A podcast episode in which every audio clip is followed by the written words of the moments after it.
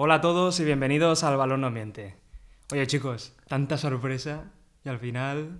Tanto podcast, tanta palabra vertida y al final las finales de conferencia, apa- a- bueno, parece o apunta Ah, sí, sí. que van a ser las mismas Más que, de lo mismo, que- más de que- lo que mismo. podíamos prever. ¿eh? Sí, sí, parecía esto que iba a haber Voy, a un borrar, cambio. voy a borrar todos los podcasts. No no- servido de nada. Y yo voy a borrar mi bracket, ¿no? Y el de hoy tampoco. Bueno, venga, vamos a empezar.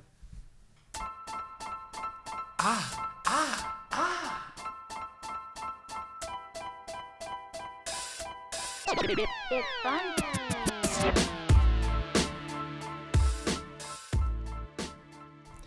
Hemos dicho que no teníamos sorpresas, pero nos hemos guardado una. Y es que somos cuatro. Yeah. Volvemos a estar todos. Sí, sí, increíble. ¿no? Hola chicos, ¿qué tal? Ya ¿Cómo era hora, ¿no? Parecía, parecía ya que habíamos despedido a alguien y no lo queríamos decir, pero no, estamos todos aquí eh, y, y dispuestos a, a analizar los playoffs que están siendo sorpresa por la falta de sorpresa, porque Está bien eso. parecía mucha, mucha alternancia, muchos equipos que desafiaban al orden establecido, pero al final eh, Basta- todo sí. agua de borraja. Ha estado más divertida la primera ronda ¿no? que, que la, que la segunda. Sí, es que... Más eh, previsible. Yo creo que durante el año se nos olvida que en los playoffs eh, vuelve lo que importa más, ¿no? Las individualidades y los jugadores grandes.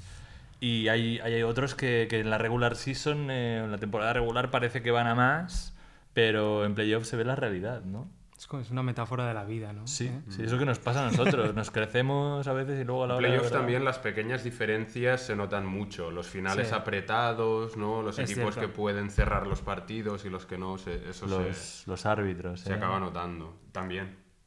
Ay, ay, cuánto, cuánto lloro. Bueno, pues Los este... entrenadores ¿eh? también se notan. Hablaremos... Yo siempre vengo sí. con el tema entrenadores, pero los entrenadores también se notan, luego hablaremos. Volverás a sacar a Steven. sí. Bueno, no, no, no lo saco yo, se saca Ah, él solo, habla- se la saca él solo.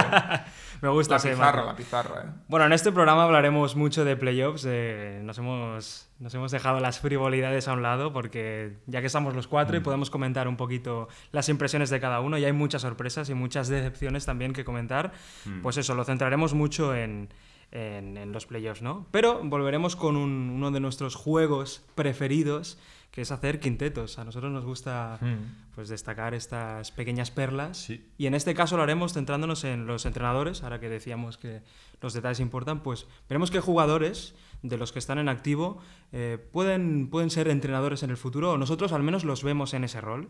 Y bueno, descargaremos algunos nombres y luego os propondremos algunos a vosotros para que votéis como siempre en, en nuestro Twitter. Pero vamos a empezar ya.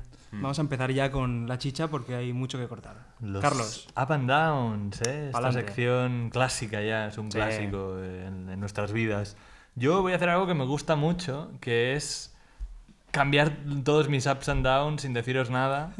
y mi arriba de esta semana es un gran, gran amigo mío, Clint Capela. Ah. Mi capelita, capelita de mi corazón. Que eh, está siendo en algunos partidos el mejor jugador de Houston. Tanto en ataque, bueno, en ataque él, depende mucho de- del movimiento de, balón de James Harden, pero en defensa está siendo estelar. Y hay un dato que, es tremendo, que él ha jugado mejor que Towns en su serie y está jugando mejor que Gobert en esta serie, y lo cual le pone en un caché de, de- pivot bastante loco e imprevisto para los que le veían jugar en sus primeros años de carrera y pensaban que este tío era un manco, era un, un tipo sin futuro, ¿no? Y, y para los que confiamos en él desde el principio, eh, es una agradable también sorpresa ver que haya llegado a este nivel ya. El último partido, el, el ter- el cuarto partido, perdón, no, el tercer partido. Cuarto, ¿verdad? Cuarto. 3-0. Cuarto partido, Sí. 3-1, ¿no? Sí, en Ah, el vale, cuarto 3-1, sí, partido. Capela. en el cuarto partido hizo 12 puntos, 15 rebotes y 6 tapones. Además, los 5 últimos tapones fueron en el último cuarto, Sí. que, que fue ya casi una, bueno, no sé, una vergüenza para los aficionados de Utah ver cómo todos sus jugadores estrellaban todo el rato con Capela, que sacó el dedo índice de Mutombo a pasear. Y, y bueno, eh, puede ser una mala noticia, entre comillas, para Houston si no ganan el anillo, porque todo lo que está haciendo Capela puede resultar en muchos más millones cuando lo tengan que renovar. Este año. Exacto. Y puede eso apartarles de fichar alguna estrella en agencia libre, ¿no? Pero bueno, Capela les está dando de momento alegrías. Y- Un jugador que se está beneficiando muchísimo del tipo de juego que hace Houston y del tipo de juego que se lleva ahora en la NBA, ¿no? Yo creo que quizá, quizá en otra época su falta de talento al poste le habría dado según qué problemas o lo habrían convertido en un jugador situacional o más de lo que es ahora y ahora para Houston Rockets y para Harden, por ejemplo, es fundamental, ¿no? Para hacer el pick and roll, que es prácticamente em, Su única la jugada jugada de la que ataque. viven, ¿no? Yo creo que has dicho una cosa muy importante, que es que tiene jugadores como Chris Paul y Harden. Y a diferencia de Gobert, ahora que se está notando que le falta Ricky, o Towns, que le falta un base que tenga un poco más de liderazgo, Ricky también quizá, ¿no? Eh, pues eso, ¿no? Le beneficia esto, que, que, bueno, puede dosificarse más y puede pues, aprovechar esta ventaja. Sí, pero sobre todo lo que más me impacta es que en el duelo, en el uno contra uno contra el pivot rival, en ambos lados de la cancha está jugando mejor que pivots que en teoría son mejores que él. También, eh, menos Towns en defensa, también mejores que él en, en ambos lados de la cancha, ¿no? Y él está jugando bastante mejor que ellos. Y veremos a ver, veremos a ver si llegan a, a enfrentarse contra Warriors. eh, ver cómo, cómo afrontan esto los Warriors, ¿no? Cómo afrontan ajustarse a un Capela a este nivel, ¿no? En, tanto en ataque como en defensa. Veremos. Sí, bueno, es evidentemente un jugador que, que en la NBA moderna, ya lo hemos dicho, eh, se adapta perfectamente a lo que se le pide a un pivot. Lo mismo se puede decir, eh, porque de hecho está jugando ya de 5 en esta serie, de Draymond Green, ¿no? que es mi escogido para, para el punto positivo de, la semana. Bueno, básicamente vengo aquí a destacar a Green porque eh, creo que este año no ha hecho una temporada tan buena como el año pasado en o los dos últimos años en la temporada regular. Y en cambio en los playoffs ya se ha visto que, estaba ya, como en general los Warriors, eh, dispuesto a dar la marcha extra esta que se tenía guardada. Está promediando de momento en los playoffs 12 puntos, 11 rebotes, 9 asistencias, más de un tapón. Y pese que a la, la estrategia de los equipos rivales de los Warriors es que dejarle tirar desde fuera, eh, porque evidentemente de los jugadores de, de Golden State eh, hay que escoger a quien se deja abierto y, y los rivales dejan abiertos a Green y a Iguodala, pues Green está tirando un 35% en triples, que es mejor de lo que había tirado en temporada regular y que es suficiente como para mantener las defensas, eh, digamos, eh, desequilibradas, porque aunque le dejen tirar desde fuera un 35% de 3, está bien. Sí. Eh, más allá de esto, eh, defensivamente también ha, ha- ha dado un paso eh, hacia adelante y está defendiendo bastante bien a Davis, a Anthony Davis, que pese a que es en algunas ocasiones imparable, pues Green está haciendo un buen trabajo junto a Kevin Looney, por cierto, que está haciendo también unos grandes playoffs. Y bueno, realmente eh, eh, lo de Green como pivot es lo que desequilibra, yo creo, ya totalmente la balanza a favor de los Warriors eh, ante equipos como los Pelicans que están jugando bien y que tienen bastante talento, porque les convierte en un equipo prácticamente indefendible. y, y- y además que es que no renuncian a nada en defensa, es que son mejores en defensa con el de 5. es realmente algo, un jugador casi único, diría ahora mismo en la NBA. Sí, ya se ha comentado muchas veces que la versatilidad de tener a un tío que te puede defender casi a todas las posiciones y además que es un jugador de momentos grandes como Draymond Green, que se come la pista, se, Se crece, sí. se crece contra los rivales, apoyando a su propio equipo, es, bueno, es un lujo. Y además con el quinteto de la muerte, este, con Iguodala y tal, pues eh, sí, es Yo creo que comentamos mucho también el hecho de que hay veces que las lesiones tienen su parte positiva, ¿no? Y el hecho de que Green ha tenido pues sus bajones durante la temporada, pues quizá le han ayudado a llegar a los playoffs con una forma más adecuada, ¿no? Para poder rendir. Sí, en general los Warriors yo creo que tienen una marcha guardada y que ahora, Mm. de hecho, el otro día yo creo que en el cuarto partido contra New Orleans la sacaron por primera vez casi diría este año. Hmm, Hemos hablado durante el año de los jugadores que son perros y Green es eh, como el perro de presa máximo. Y en este sentido también un jugador que se ha convertido en, en un, un jugador El de... más parecido a Green, yo creo, en la. ¿Tú crees? Bueno, yo bueno, tendría mis dudas. Yo creo que Horford, que es mi app de la semana, Al Horford se ha convertido en un, en un jugador de grandes momentos desde que viste la camiseta de Boston, de los Boston Celtics y desde que tiene a Brad Stevens por entrenador, ha sacado este, esta especie de perro de, The Green Pride. de- sí, este, este orgullo defensivo, ¿no? Que no se le veía, por ejemplo, en los Atlanta Hawks, donde sí que era un jugador muy bueno, muy versátil, también más ofensivo que defensivo, yo A creo. ver, ahí. era buen defensor ella. Pero era un jugador más de mover la bola en ataque, ¿no? Tenía sus, sus momentos, sobre todo en, yo creo que en offense. Pero se está viendo ahora que mm, el tío es, eh, bueno, es tremendo a ambos lados, ¿no?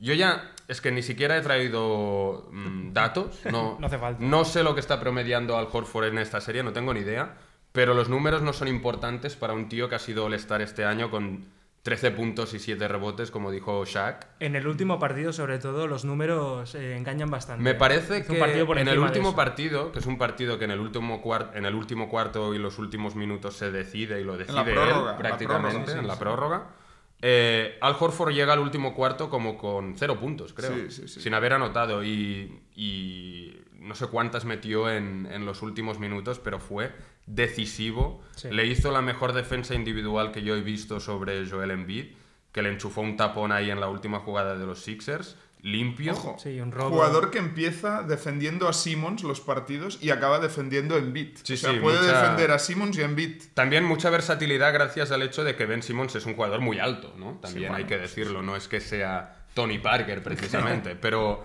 sí, sí, yo eh, flipé con Horford, en ese momento estaba viendo el partido y dije, es que lo ha ganado él, con, con el, el tapón, el robo, la jugada que Brad Stevens construye para dejarlo con Covington al poste bajo, bueno, deja- debajo del aro directamente. Sí, que no le pitan la falta, pero era un 2 más 1. Y además hay que considerar que Al Horford está siendo ahora mismo el jugador más importante, de más experiencia de estos Celtics. No, no, es el líder del Em, equipo, claramente. sí, y, sí. y- y van 3-0, ¿no? Es, yo creo que es destacable, cuanto menos.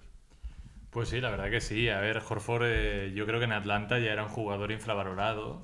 Solo le hacía falta estar en una configuración de equipo como la que está. Pero, pero bueno, vamos a ver. Bueno, yo voy a traer un jugador un poco más, más mediático para mi app, que es No es un- LeBron no James. es un tapado, ¿eh? No, no es un tapado. No, pero yo creo que ha llegado a un punto en el que sí que merece tener su, su apartado en, nuestro, en nuestra sección, porque está haciendo unos playoffs de auténtica leyenda, ¿no? De videojuego. Sí, sí, no, tremendo. Eh, viene de hacer la, la temporada regular más amplia de su carrera porque ha jugado los 82 partidos y uno podría pensar, bueno, con la edad que tiene, pues llega en un momento pues quizá delicado, ¿no? Con falta de fuerzas. su, y... te- su temporada ¿Qué número va? 15. Exacto, ¿no? Y está jugando a un nivel eh, estratosférico, 42 minutos por partido. O sea, está... Bueno, es que no... No, no, No, se no puede... no puede descansar. Claro, Bueno, no sé- descansa 6 minutos por partido, que son justamente los, los últimos 3 del primer cuarto y los últimos 3 del Sí, lo, tercero, lo ju- sí. lo justo. Siempre lo mismo. Sí, lo justo porque el equipo depende mucho de él. Y yo he traído unos pequeños datos que he visto recopilados eh, en Twitter sobre estos 10 partidos, pequeñas perlas que hacen, bueno, convierten esta, esta carrera que está haciendo en los playoffs en lo que digo, ¿no? En legendaria. De momento ya ha hecho dos tiros sobre la bocina, eh, ganadores, dos canastas, que creo que es la primera vez que se hace en la historia. Na- nadie, o al menos no. Bueno, no sé si en la historia, pero creo que en la comparación con Jordan, que es con la que hacían, con quien hacían la comparación, Jordan nunca había hecho estos dos canastas, que siempre está este detalle, ¿no? Para los que quieren un poco Sí. el beef y la guerra. Ha hecho cuatro partidos de 40 puntos, dos partidos de triple dobles, un partido que fue esencial contra Indiana, el, el Game 2, el partido número 2, hizo los 16 puntos de Cleveland, que fueron esenciales para que ganasen, como digo. Y luego ha hecho también su récord personal en asistencias, lo ha empatado en 14 asi- asistencias en un partido. Y bueno, está en casi 35 puntos, 9,5 rebotes, casi 9 asistencias, números defensivos muy buenos.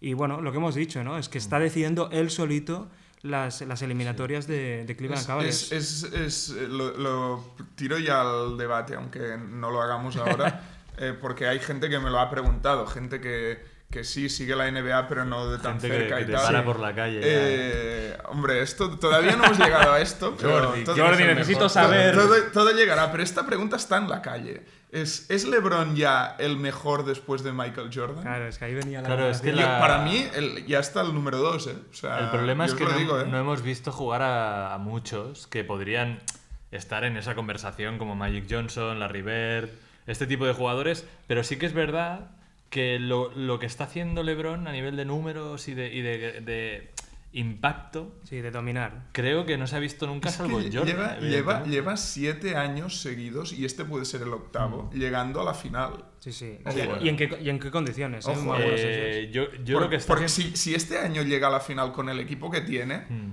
Es, eh, o sea, Sí, no, no, a mí me, pare- a ¿eh? mí me parece una locura. ¿eh? Obviamente a nivel de regularidad está siendo estratosférico. A nivel Sí, de, no- no tiene de- peros de eso. permanencia en el tiempo, sobre todo en los últimos cinco años, lleva estando a un nivel que, bueno, que es el mejor jugador de la liga de los últimos cinco años como perennemente. Y De no se lesiona, no- este Claro, año no. es verdaderamente el primer año que no tiene un gran equipo a su alrededor, porque Bueno, por estos. Cavs no son... Bueno, pero Los hay que recordar años. que Bueno, cuando se le... me refiero a los últimos... Sí, cuando- sí, sí, ¿qué? sí. 10 Siendo años. Su primer año en Cleveland se lesionan Le- eh, Love y Irving y el tío eh, gana dos partidos a los Warriors en la Sí, final. sí. O sea, Sí, sí, no, sí, sí, está Yo claro. lo que sí que lo que sí que creo que es seguro es que de los jugadores que hemos visto, Sí, o sea, a partir de los 2000 hay una diferencia tremenda entre él y el siguiente, Mm. o sea, tremenda. Y el siguiente a lo mejor podría ser Kobe.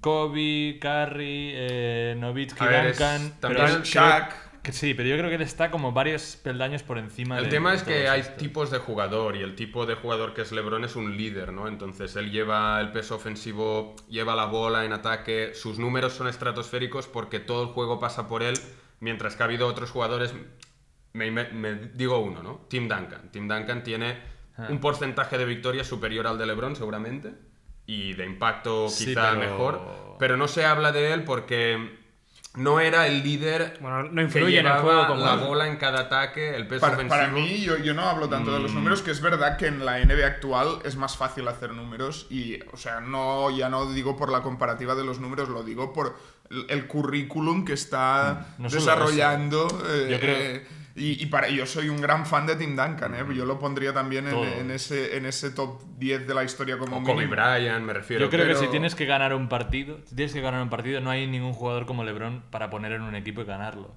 Eh, Desde, desde los 2000, como digo. O sea, mm, si tienes que elegir para ganar un partido entre Duncan y cuatro más, o LeBron y cuatro más, yo creo que es evidente que eliges a LeBron.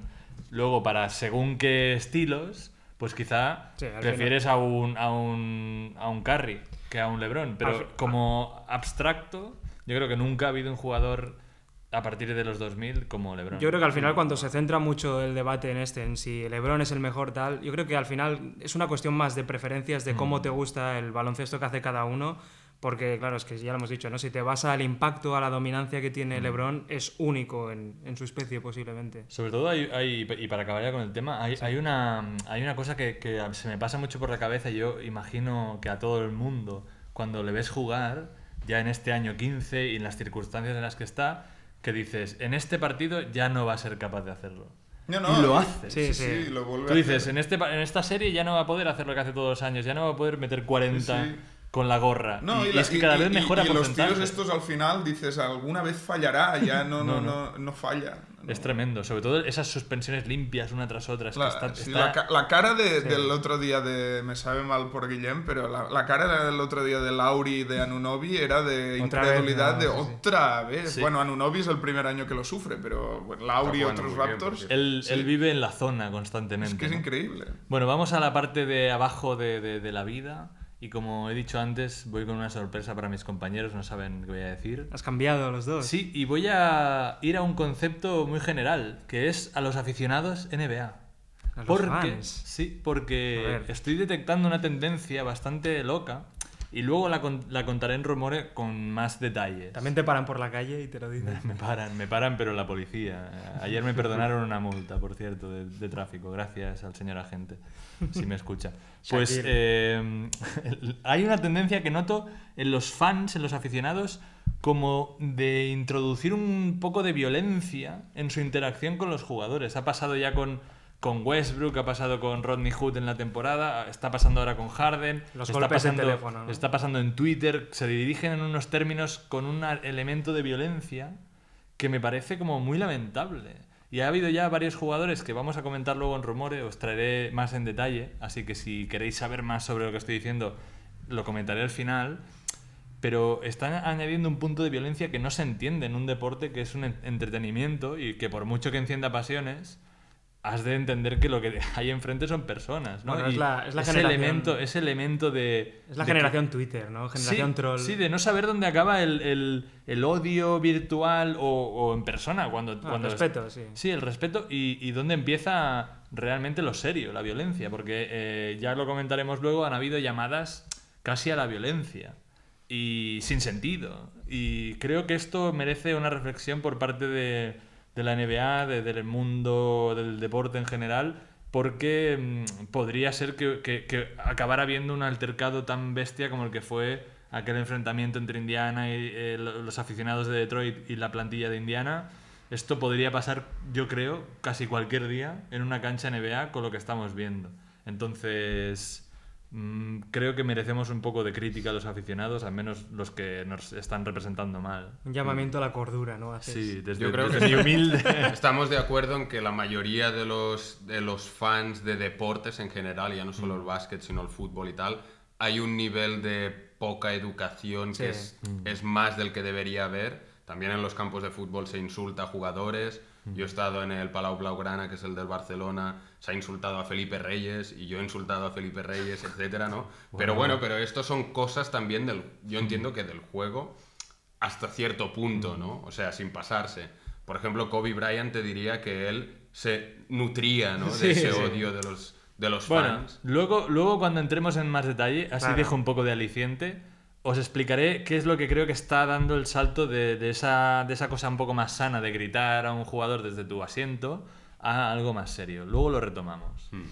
Bueno, yo eh, vengo aquí como no encontraba, la verdad, motivos para, para digamos, eh, mostrar decepción. La verdad es, es que eh, el nivel ya cuando llegas a estas rondas, yo creo que estas últimas semanas de temporada, de playoff, va a ser difícil encontrar decepciones.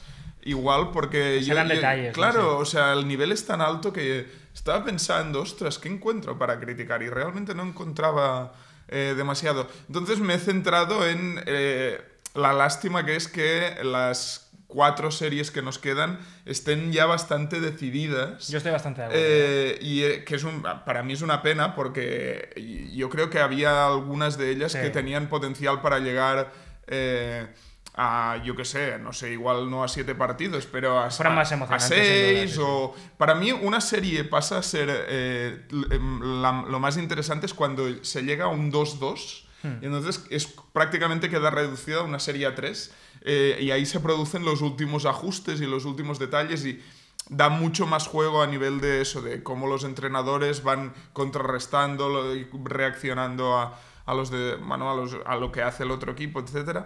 Y igual en estas semifinales no vamos a tener esa opción Las tenemos todas de a tres. ver si... eh, Al menos de momento. Exacto, yo pensaba que, por ejemplo, la de Filadelfia y Boston iba a ser una serie larga. Las dos del este en general pensaba que iban a ser series largas.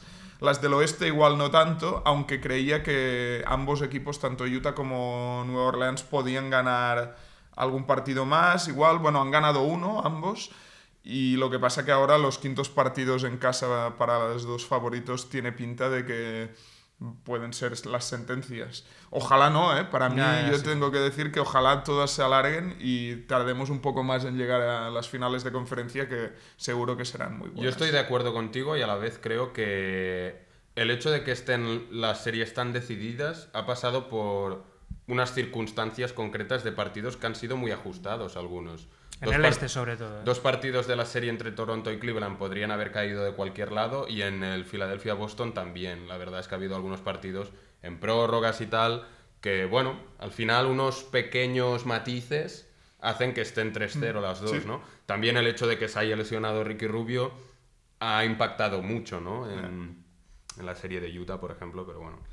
Eh, yo voy con mi down, que es tristemente para nuestro queridísimo entrenador de los Toronto Raptors, eh, Dwayne Casey, que pese a haber hecho la mejor temporada de la historia de la franquicia, eh, con 59 victorias y el primer cabeza, cabeza de serie del Este. La mejor temporada regular, ojo. Mejor temporada regular, correcto. Em, se ha quedado en algo que seguramente no será la mejor temporada en la postemporada, porque, bueno, mm, ah, yo creo que el papel de Dwayne Casey y su equipo no ha sido el mejor, eh, sobre todo en el segundo partido en Toronto, que era un, un partido que los Raptors tenían que ganar, porque con la serie tal como había sucedido el final del primer partido, desafortunadamente para los Raptors, em, yo creo que la urgencia era tremenda y el, equi- el equipo, también los jugadores, ojo, y sobre todo el equipo técnico no la sintió así porque llegaron al, al- al medio tiempo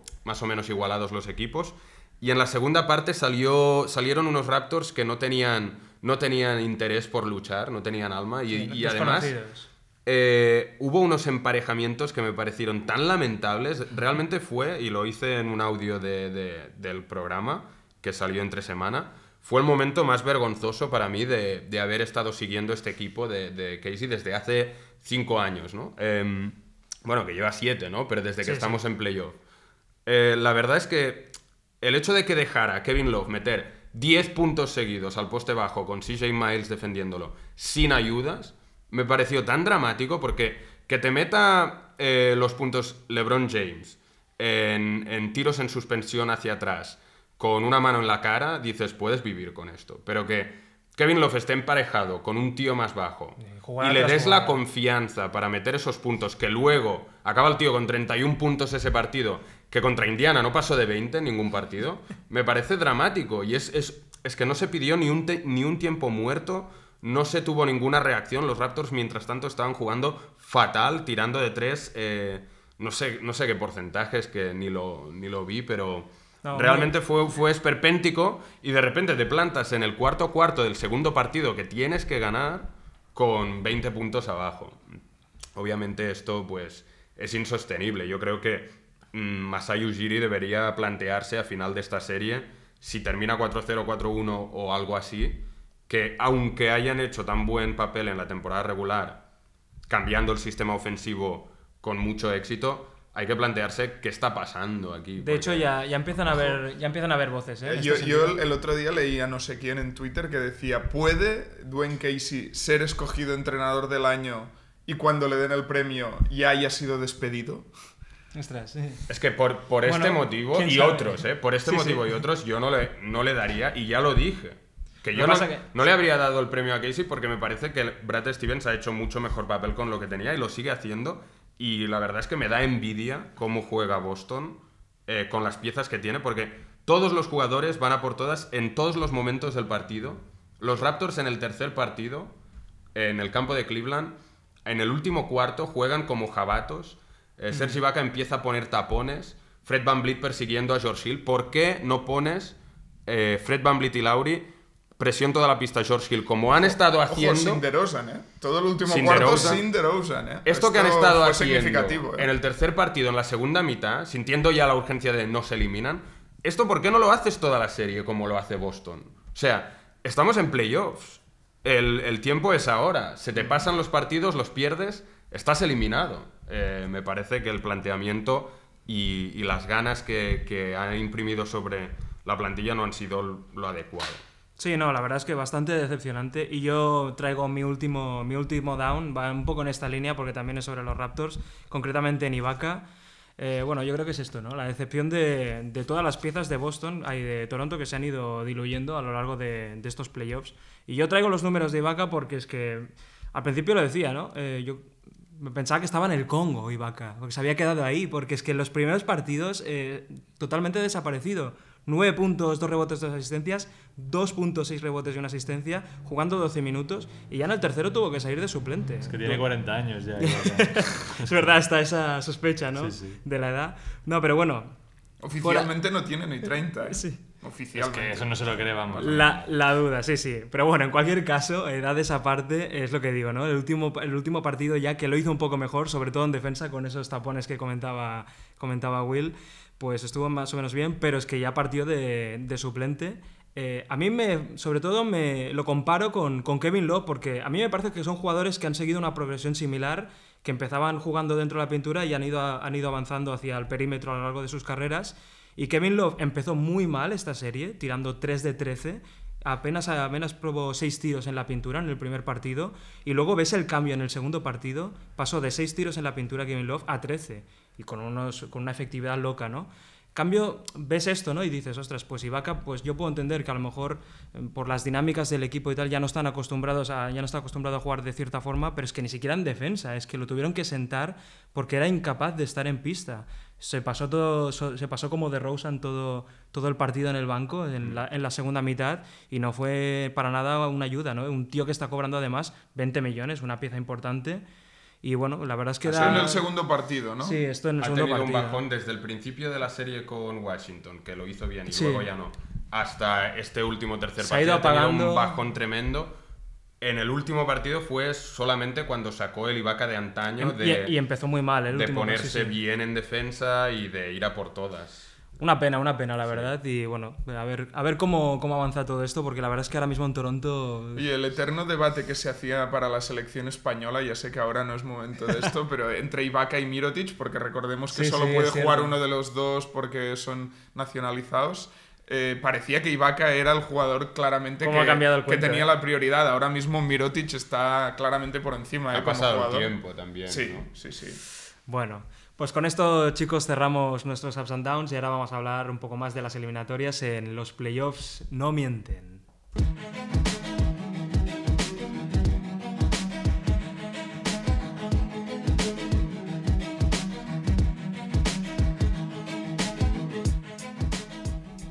Chicos, vamos a empezar a repasar los, los- las eliminatorias de playoffs y con- vamos a empezar por Bueno, el este. Habéis hablado mucho de Toronto, ¿eh? y yo vengo aquí un poco con, con ganas de, de salsa. Uy. Y quiero, quiero rescatar un poco el beef que tuvimos. Ya lo rescaté la semana pasada para decir que DeRozan y Lauri habían por fin empezado bien unos playoffs.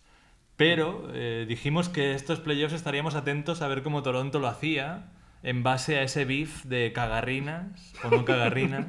Entonces yo quiero lanzaros la pregunta de si creéis que en algunos jugadores de Toronto, ya sea DeRozan o incluso en el entrenador Casey o algunos otros secundarios, porque bueno, Lauri parece que ha estado bien, ¿ha habido cagarrinas o está habiendo cagarrinas en la serie Yo creo que más que cagarrina, que no lo creo, siempre he dicho que no, creo que está mal enfocado. eh, yo creo que lo que ha faltado es imprimir eh, la urgencia esta de, de defender, como hace Boston, por ejemplo. Hay jugadores que pueden hacerlo y no lo han estado haciendo. Y, y eso ya no es un tema de mm, entran los tiros, no entran los tiros, es un tema de intensidad y ha habido jugadores que, bueno, no lo han tenido.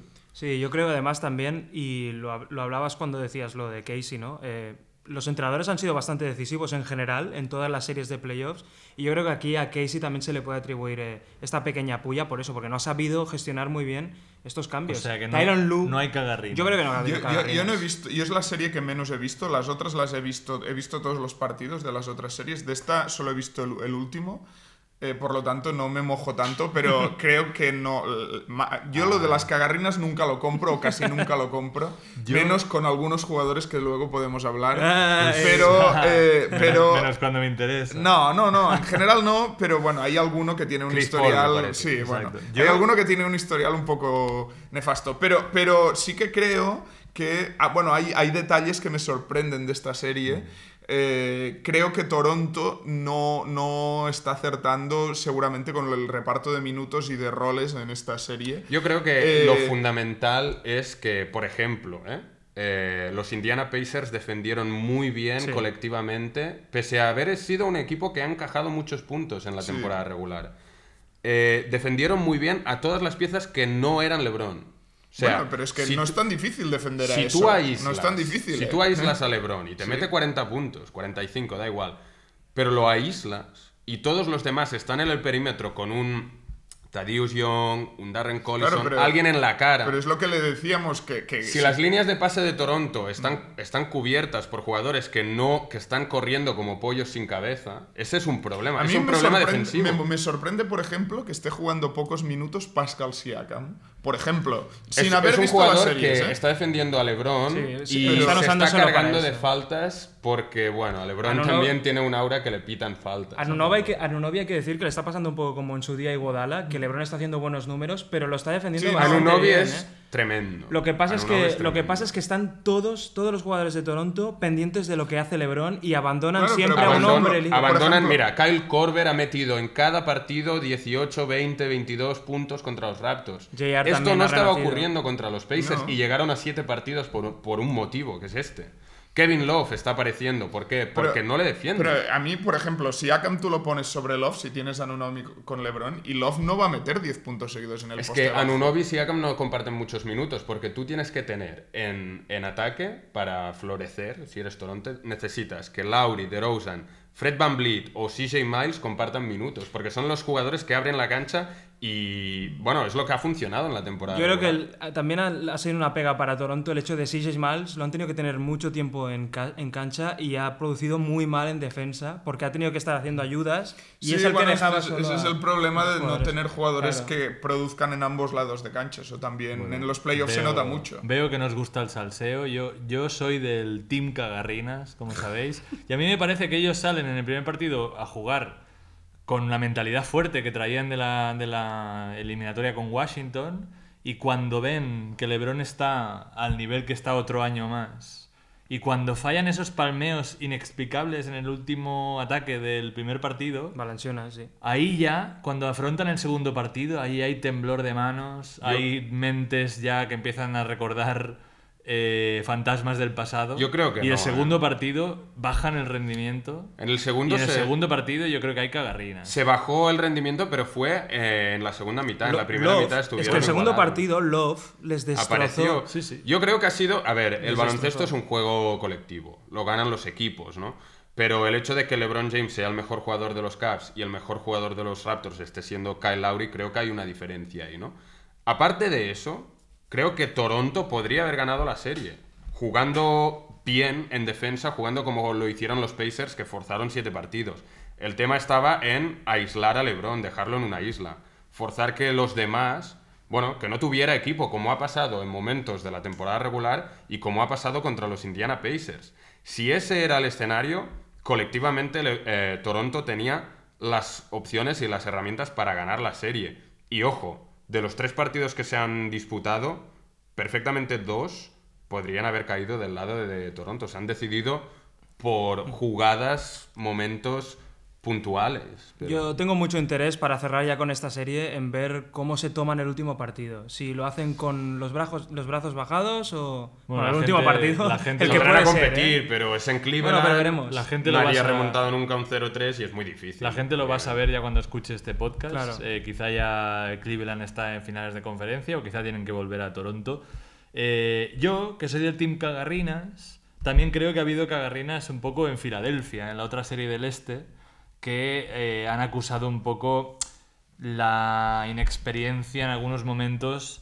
eh, aunque a ellos no les guste decir es- esta excusa, yo creo que se ha visto en partidos en los cuales han hecho eh, o sea, rachas los Celtics de cerrar por completo el ataque de Filadelfia y a lo mejor irse de, de, yo qué sé, de, de- de 20 puntos. Es que la diferencia precisamente en comparación con Raptors es que hemos visto a Boston en todos los partidos ir cambiando el guion según las necesidades y han sabido adaptarse a Hmm. Pero, precisamente pero esto, esto- es lo que ha pasado en Sixers es eso, es un síntoma de equipos débiles mentalmente que viven de las rachas, tanto para bien como para mal, son muy inestables y ha habido, ha habido partidos en los que se han ido de 15 puntos y luego han vuelto otra vez a, a empatar, luego han vuelto a irse otra vez hacia atrás y eso yo creo que Boston no le pasa tanto porque es un equipo muy serio y saben, cuando empieza el partido, saben que van a estar eh, fuertes hasta el final. Y saben que aunque se les vaya un poco el marcador, van a estar al final compitiendo.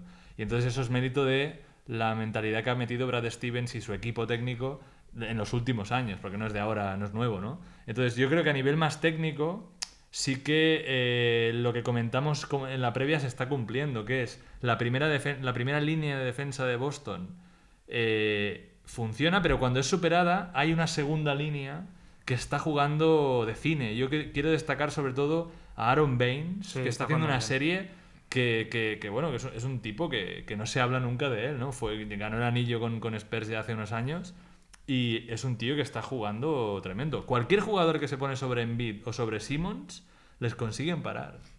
lo cual es tremendo. Eso, eso eh, es, yo creo que gran parte del mérito de Stevens, no todo el mérito porque también eh, eh, está haciendo otras cosas en ataque, pero el sistema defensivo que tiene diseñado Stevens, digamos, de cambios en defensa, se está demostrando que es prácticamente inatacable para los Sixers, que han sido uno de los mejores equipos en ataque de la liga.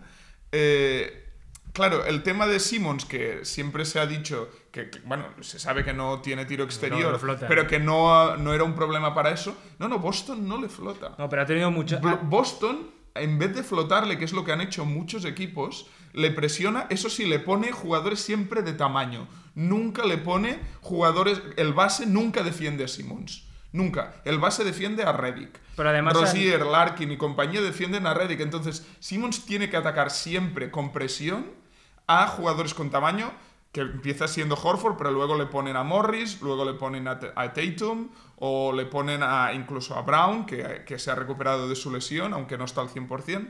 Y eh, Simmons no consigue eh, distribuir como ha distribuido durante el año porque se No siente cómodo, no presionado, está- no está no le permiten estar cómodo. Pero sí- Luego, co- a Embiid le están defendiendo prácticamente sin ayudas. Eh, viven con Embiid, tanto contra Baines como contra Horford, cuando está uno u otro.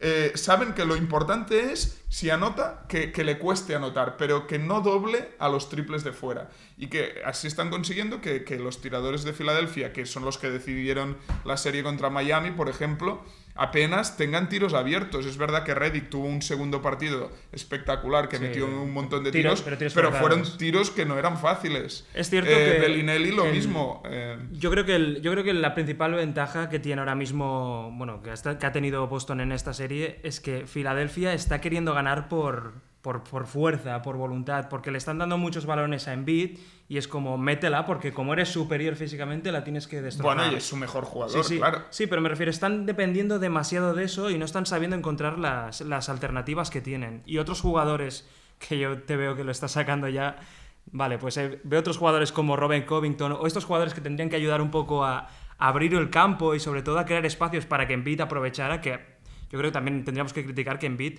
hay que Simmons está siendo muy poco agresivo, no está teniendo muchos tiros o tantos como debería, sobre todo aprovechando, porque en algunos cambios sí que yo lo he visto quedándose solo, que ha habido una camiseta muy que se ha hecho muy viral, Sí, no. en la que le ponían, le llamaban cobarde porque sale completamente solo y no quiere tirar. Lo, ¿no? cier- lo cierto es que también Simmons, atacar. Simmons, eh, yo creo que el mérito de una defensa así es que le ha quitado la confianza a Simmons. Sí, sí, no, no. O sea, al principio eh, lo más difícil Rehuye es pararle al principio, pero luego eso tiene un efecto que no se ve en los números o igual, que es que el jugador queda sin confianza. Y es un jugador joven y es un rookie, no hay que olvidarlo, y entonces eso seguramente le afecta más que a un jugador veterano. Sin duda. Yo creo que no es tanto una cuestión de confianza, porque creo que él tiene un talento loco mental. Se pero- le discutía esto en la universidad, ¿eh? Sí, pero yo- De que yo- no era un jugador de grandes momentos. Yo creo ¿eh? que- que- De hecho, esto es, este es su part- esta es su serie más Sí, importante. Yo creo que no ese es el caso. Yo creo que el, el caso es que su ataque, eh, si os fijáis, y es un número que podéis comprobar seguramente, ha florecido. Él ha notado más a medida que avanzaba la temporada porque el ritmo de juego de Sixers y los espacios que abrían ese ritmo, el, el tiro Sí, de fuera en y en muchos permitían que él anotara de una forma que ahora mismo es imposible que anoten. Sí, Él pero no- esos él- espacios muchos los abría él. ¿eh? Claro. O sea, pero, si, os fijáis, si os fijáis, yo dije aquí hace eh, cuatro meses, cuando llevaba a Simmons 2 de carrera, dije, a este jugador es sorprendente lo mucho que le cuesta irse al uno contra uno hacia el aro y meterse hacia adentro. Es decir, él cuando, él cuando entra a placer es porque hay un paso No, ya que el defensor con- ha perdido. Pero el combote tiene yo, mucho yo- dominio. yo creo que puede entrar, eh, desequilibrar. El problema es que como no tiene tiro, los defensores ya saben que él va a ir para Pues adentro. por eso son limitaciones de su ataque que se compensaban con unos espacios que le permitían pues no depender del tiro. Ahora mismo depende del tiro y como no lo tiene, su ataque pues desaparece bastante. Pero yo llevo un rato queriendo decir que hemos de hablar de un hombre, que es de Jason Tatum. Hemos de hablar Sí, porque sí, es bueno, para mí el bueno, protagonista sí. de la serie. Habéis destacado a Horford, que también es un gran protagonista, pero para mí el protagonista es Tatum, que con 20 años está llevando el peso ofensivo para mí, ¿eh? porque yo creo que él es la mayor Bueno, amenaza. está siendo el máximo anotador, ¿no? Es la mayor amenaza, es el Rosier. jugador, es el jugador. Sí, andan ahí. Está por ahí, sí. Pero es el jugador que le veo con una capacidad más bestia de cuando coge el balón, crearse una canasta y que no le pueden parar. Y Lo eso- bueno de Tatum es que aparte de tener un gran tiro y irse hacia el aro muy bien y ser muy habilidoso, cuando le hacen el 2 contra 1, lo salva muy bien, lo sabe leer, se va rápido hacia atrás y da la bola rápido a otro jugador de los Celtics que esté disponible. Los Celtics, eh, con las piezas que tienen, es tremendo porque están siendo el mejor eh, equipo de la conferencia este, a nivel colectivo. Sí, Están jugando el mejor baloncesto ofensivo y defensivo, para mí. Sí. Y me parece que es lo que dijo Stephen Curry, me parece, al principio de año cuando se enfrentaron a Boston y perdieron. Le preguntaron, ¿va a ser la final contra Boston en junio? Y dijo, seguramente, porque este equipo es tremendo. Y aparte de que son muy jóvenes, eh, son grandes defensores casi todos. Tienen No, y la- y el la- tamaño y para la ser. Y para la segunda unidad tiene. Marcus Smart. Jalen Brown, eh, Al Horford, eh, Jason Tatum. Todos sí, estos son todos son grandes jugadores jugadores de- que aportan en ambos en lados. ambos Eso lados. es muy Es, importante. eh, es clave. Esto es clave, la verdad. Bueno, pues sí, sí. vamos al oeste, ¿no? Damos el salto al oeste a una serie que, que- que yo creo que todos compartimos eh, la decepción de que no esté siendo más competida, sobre todo quizá por la baja de Ricky Rubio, que es Houston Rockets Utah Jazz, ¿no? Que cuando hacemos este podcast está 3-1 y, y parece ya muy complicada, muy cuesta arriba. Eh, También hemos hablado aquí fuera de micros que seguramente de estas cuatro series quizá alguna se alarga un poco más, ¿no? Decía aquí antes Will. Al- alguna serie... Hombre, yo creo que es muy difícil que alguna de estas eh, cambie el, el- el ganador. Yo creo que se puede dar más en el este que en el oeste. esto. Sí, Y bueno, no- pero en, no el lo oeste, en el oeste están 3-1, que es un resultado Sí, ya, remontable. pero- El 3-0 nunca se ha remontado en la Lo historia. veo difícil, porque las victorias de cada equipo han sido muy, muy Es- puntuales. es Y ahora curioso- vuelven a casa, Es nada. curioso porque Chris Paul ha estado ya dos veces en esta situación. Ah, sí. Estar, estar a un partido de la, de la, confer- eh, bueno, de la final de conferencia. Exacto. Y una de ellas estaba 3-1 también y le remontaron, ¿no? Eh, precisamente Le remontó remontaron Houston. con triples de Josh Smith y de Cory B- los eh, de, Rockets, de. Cory Brewer eh, Claro. y de gente del palo. Sí, Sí, sí. Y entonces estos Rockets, bueno, están cumpliendo un poco, yo creo que por oficio, ¿no? Están ganando, porque tampoco, tanto ni Harden ni Yo no Chris los Paul- veo- No los veo del todo Yo aquí ¿eh? vengo a. Ya sabéis que Houston no es, no es santo de mi devoción. Vengo aquí a decir algunas cuantas cosas de los Rockets y unas cuantas cosas de esta serie. Eh, los Rockets eh, este año tienen una diferencia de talento real- con todos los equipos del oeste, excepto Golden State, que tienen una diferencia de talento muy superior. Y tienen un sistema que es evidente que está diseñado y pensado en cuanto a modelos estadísticos y matemáticos que eh, les da muchos réditos ofensivos, pero, y aquí vienen los peros. Cuando los tiros entran. Pero, pero, pero. Primero, hay una gran eh, ale- aleatoriedad en el sistema de los Rockets que depende del tiro de tres. El tiro de tres es verdad que si tú eh, diseñas un modelo matemático a largo plazo, te da que es el más rendible, el más rentable. Sumas más, ¿no? Sí. Pero, pero, también es un tiro que tiene mucha más varianza, mucha más... aquí estoy hablando ya casi de estadística solo, ¿eh? Pero es verdad que eh, puede ser que haya algún partido que los tiros de tres no entren, ¿vale? Y cuando no entran y tiras tantos tiros de tres, tienes problemas. Esto es lo que pasó en el segundo partido, que Houston perdió contra Utah. Este es uno de los problemas. El tema es que no tienen plan B a eso. O sea, el plan es A, B, C y D. Es el pick and roll con tiradores en las esquinas y eh, con eso van a vivir y van a morir y veremos hasta dónde le- les lleva.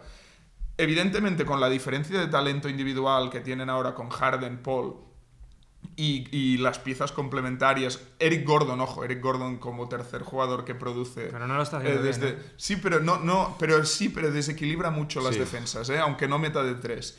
Está Eh, muy fallón, ¿eh? Tuvo un partido de, muy bueno, de- pero... de, de tres está fallón, pero está desequilibrando también Está defensas. ocurriendo lo mismo que durante el Eh, año. con eh, eh, Eso sí. El tema con Houston es que por eso lo que decíamos de una serie que se puede alargar, pues si Houston en casa eh, el- en el quinto partido no le entran los triples, Utah podría volver a ganar. ¿Qué pasa? Que es verdad que Houston en defensa Claro, es que un equipo muy mejorado. Y aquí sí que tienen variantes. Y, y- y es verdad que eh, la- los fich- el fichaje de PJ Tucker les y de. Bahamute les ayudan, les ayudan mucho a esto. Que tienen, siguen teniendo un agujero en defensa, que es Harden, que en el segundo partido Utah fue capaz de explotarlo muy bien y atacar, o sea, conseguir bloquear siempre al defensor de Harden bloqueaba para que Mitchell o Alec Borgs o el jugador que tenía el balón atacase a Harden. Pero Eso es lo que tienen que hacer los equipos que ataquen a...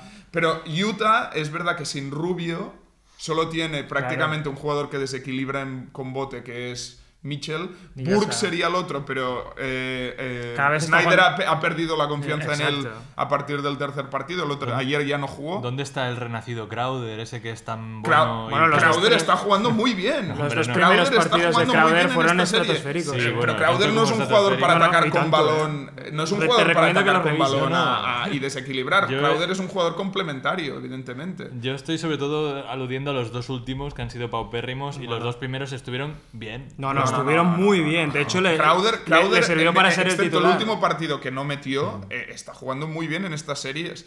Eh, Hombre, es una pieza clave. y- Ahora y- justamente han y el- sentado el, a el pro- Favors el proble- el a- problema que tiene el problema que tiene Utah es que no puede desequilibrar esta defensa también de cambios automáticos como la de Houston que cambia en todos los bloqueos excepto Mitchell Mitchell es el único jugador que desequilibra en el uno contra uno Claramente eso, la- eso per- no, no permite, por ejemplo, que Gobert finalice en la pintura Sí. porque no, no hay desequilibrio. No Gobert en uno, en uno contra uno ya sabemos que no va a generar nada. Y bueno, eh, la, A la los serie a ver, Jazz. la tiene Houston muy controlada. La ventaja que tiene Houston ahora, ahora mismo, sobre todo en esta serie, que ahora mismo les puede permitir descansar un poco, recuperarse, es que es eso, que Utah tiene pocas armas para generar superioridad y ellos tienen muchas no, la para diferencia cambiar de y talento adaptarse muy individual es, está, es Sí, sí. muy, Yo creo muy- que- Pero inclu- muy incluso grande. con jugadores como Harden que están fallando tiros en muchos casos, pues les da porque Sí, pero solo porque como el ritmo de juego es tan alto, No, y- siguen y- teniendo y- más y él sí, y él desequilibra, aunque no Sí, sí, mienta, no, él desequilibra No, y la genera defensa. Faltas. Bueno, la grandeza de. Ya no hablo de los ar- he he hecho un esfuerzo para no hablar del tema arbitral la, gran- porque la eso ya es grandeza otro de tema que, en fin. que hayan, que hayan añadido a Chris Paul, PJ Tucker, etcétera, también la grandeza es que puedan esconder a Harden y que haya llegado a los playoffs un poco más descansado, que el año pasado se notó mucho contra los Spurs, que el tío estaba reventado. Le, le pasa acabó que- metiendo la chapa esa a Ginobili para ganar el Van a tener que dar un pasito más para, para competir con Golden State ahora mismo, ¿eh? porque yo sí que los veo que esta eh, carencia ofensiva les puede costar, sobre todo con gente como Draymond Green y tal, persiguiendo a todos estos Yo jugadores y creo que la todos estamos muy apenados de, bueno, de que Ricky no haya podido Sí, jugar hubiera esta serie. Es una pena para la él. gran serie de su vida. Es ¿no? una pena para él después de tantos años llegar Mm. a playoff y no poder jugar, sí. Bueno, y la última serie ca- casi que es la que menos la que menos historia está teniendo, ¿no? A pesar de que Sí. Pelicans ah, arañó un partido. Bueno, lo ganó de paliza. Sí, sí, sí, lo sí, ganó sí, de sí, paliza. Hay que decir que hizo un partidazo. pero sí. quizá eso despertó más a la bestia, ¿no? Sí, y en, exacto, el, en el último partido se dice que. Draymond Green envió un mensaje a Kevin Durant a las 4 de la mañana y le dijo, oye, despierta. No, no. Y Se Kevin acabaron Durant, los juegos. Kevin Durant dijo, I got you, que es como en plan, yo te, yo te tengo... Que- Kevin Durant, Kevin Durant por eso está, sí que está jugando muy bien, ¿eh? Y este, sí, Sí, que ha estado no. jugando muy bien Durant durante toda la en el, serie. en el cuarto partido Sí, sí. fue increíble los tiros que metió. Sí, sí. Davis punteándolo y daba igual. Eh, Holiday con una defensa increíble, porque Holiday es un defensor realmente espectacular que está defendiendo a Durant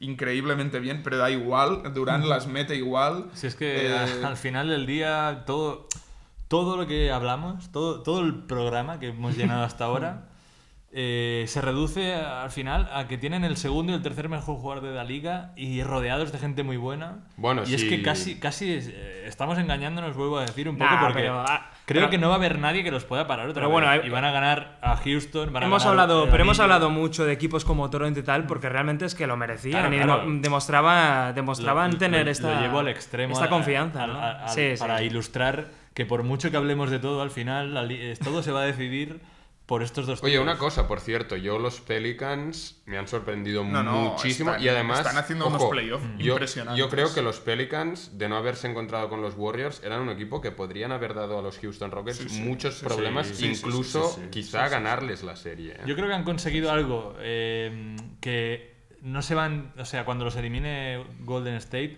no se van con las manos vacías.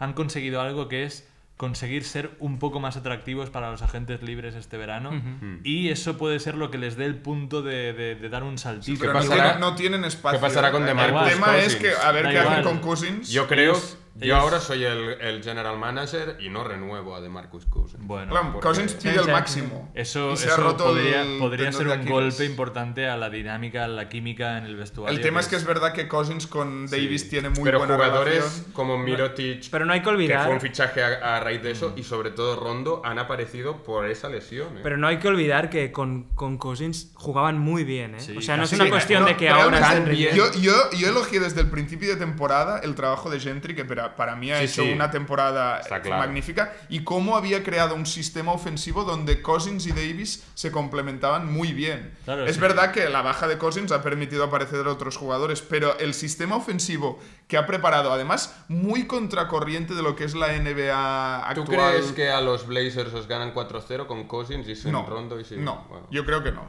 por, Pero bueno, por eso te lo estoy diciendo. Yo lo que lo único que digo es eso, que aunque no tengan espacio salarial, ellos ya ficharon este año a Rondo eh, por el mínimo o por poco más. Hmm. Lo el han mínimo, rescatado. Y con, y con eso pueden hacer magia, porque a- ahora son un equipo más atractivo Sí. de, los del, del- de, de los del oeste, pues son un equipo top 4, top 5 en Realmente les falta un alero que Claro, sea tirador, un alero tirador y que defienda. OG Porque, Anunobi. ah, un alero Bueno. tirador y que defienda sería. Lo que pasa que, claro, no tienen su pick, que lo traspasaron a Chicago por- para conseguir a Mirotic. Y Jugó bien Solomon ser- Hill en algún partido. Hill metió en Pero el tercer ese partido perfil un poco- metió tiros. un poco más estable. Y bueno, Mirotic, que ya lo habíamos apuntado en Chicago, Sí, está a sí. un nivel Sí, sí, también. Bueno, han, rescata- eh, han tremendo, rescatado, ¿eh? han rescatado a Tremendo. Mirotic, lo han O sea, convertido el, en un el nivel que ha dado. Mirotic este año Y a Rondo, ¿no? eh, individualmente es espectacular. Vamos a acabar haciendo un pe- una pequeña preview, una un adelanto de lo que pueden ser, lo que bueno, las finales de conferencia, ¿no? Que ahora que, que están bastante, bastante al caer, no sabemos si más pronto que tarde, pero bueno, seguramente nos encontraremos con un Houston Golden State Warriors y un Cleveland Boston. Bueno, yo creo que cuando hemos hecho los brackets, ¿no? Hemos quedado algunos en evidencia, Sí, ¿no? Por claro. ciertos y entonces ahora se hace un poco difícil, ¿no? Eh, seguir con esta tónica de anticipar cosas, pero ¿qué, qué, os, qué os sugiere esto ahora mismo, este, estas series? ¿Cómo veis un Houston Golden State Warriors Una ahora paliza. mismo? yo Bueno, ya hemos hablado un Sí. poco de Sí, ello. ¿no? Yo una paliza tampoco, no creo que sea una paliza. También por lo que comentaba de que Houston es un equipo con una varianza muy alta. Es quizá y la el día que les ¿no? entran los triples, 4-2. eh, es, es, eh, puede Bueno, no ganar mal fácilmente 4-2, partidos ¿eh? a Golden State. Son seis que- partidos al final. pero lo- sí que creo que Golden State eh, es, es claramente Creo favorito. que lo máximo que nos va a conceder la vida a los que queremos eh, va a ser que los partidos van a estar ajustados, pero creo que va a ser 4-0-4-1 para... Yo sí, Warriors. los partidos están ajustados. Ya- eh, ya estás contento, Sí, ¿no? estoy satisfecho porque para mí esta es la serie esperanza de estos playoffs. Es lo que todo el mundo estaba anticipando. Decían, bueno, será la final anticipada de la NBA. Sí, pero veremos. si, si veremos. acaba en 4-0, por mucho que los partidos estén ajustados, Víctor, es una decepción. Bueno, es- 4-0. Yo no Bueno, creo que acabe yo no 4-0. creo que tam- bueno- yo no creo que acabe 4-0. Bueno, pero y hay que decir que yo obviamente no voy con Houston, pero no creo que acabe Bueno, 4-0. pero yo creo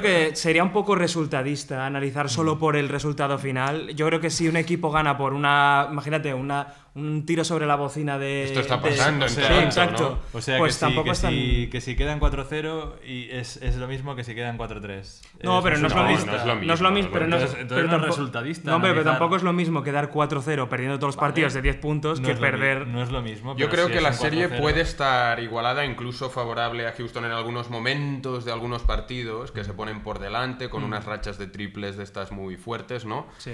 Pero sobre todo tengo interés por ver cómo este equipo, que son los Rockets, que se han construido para un poco parar a los Warriors, con PJ Tucker, con todos estos jugadores exteriores que llegan a la línea 3.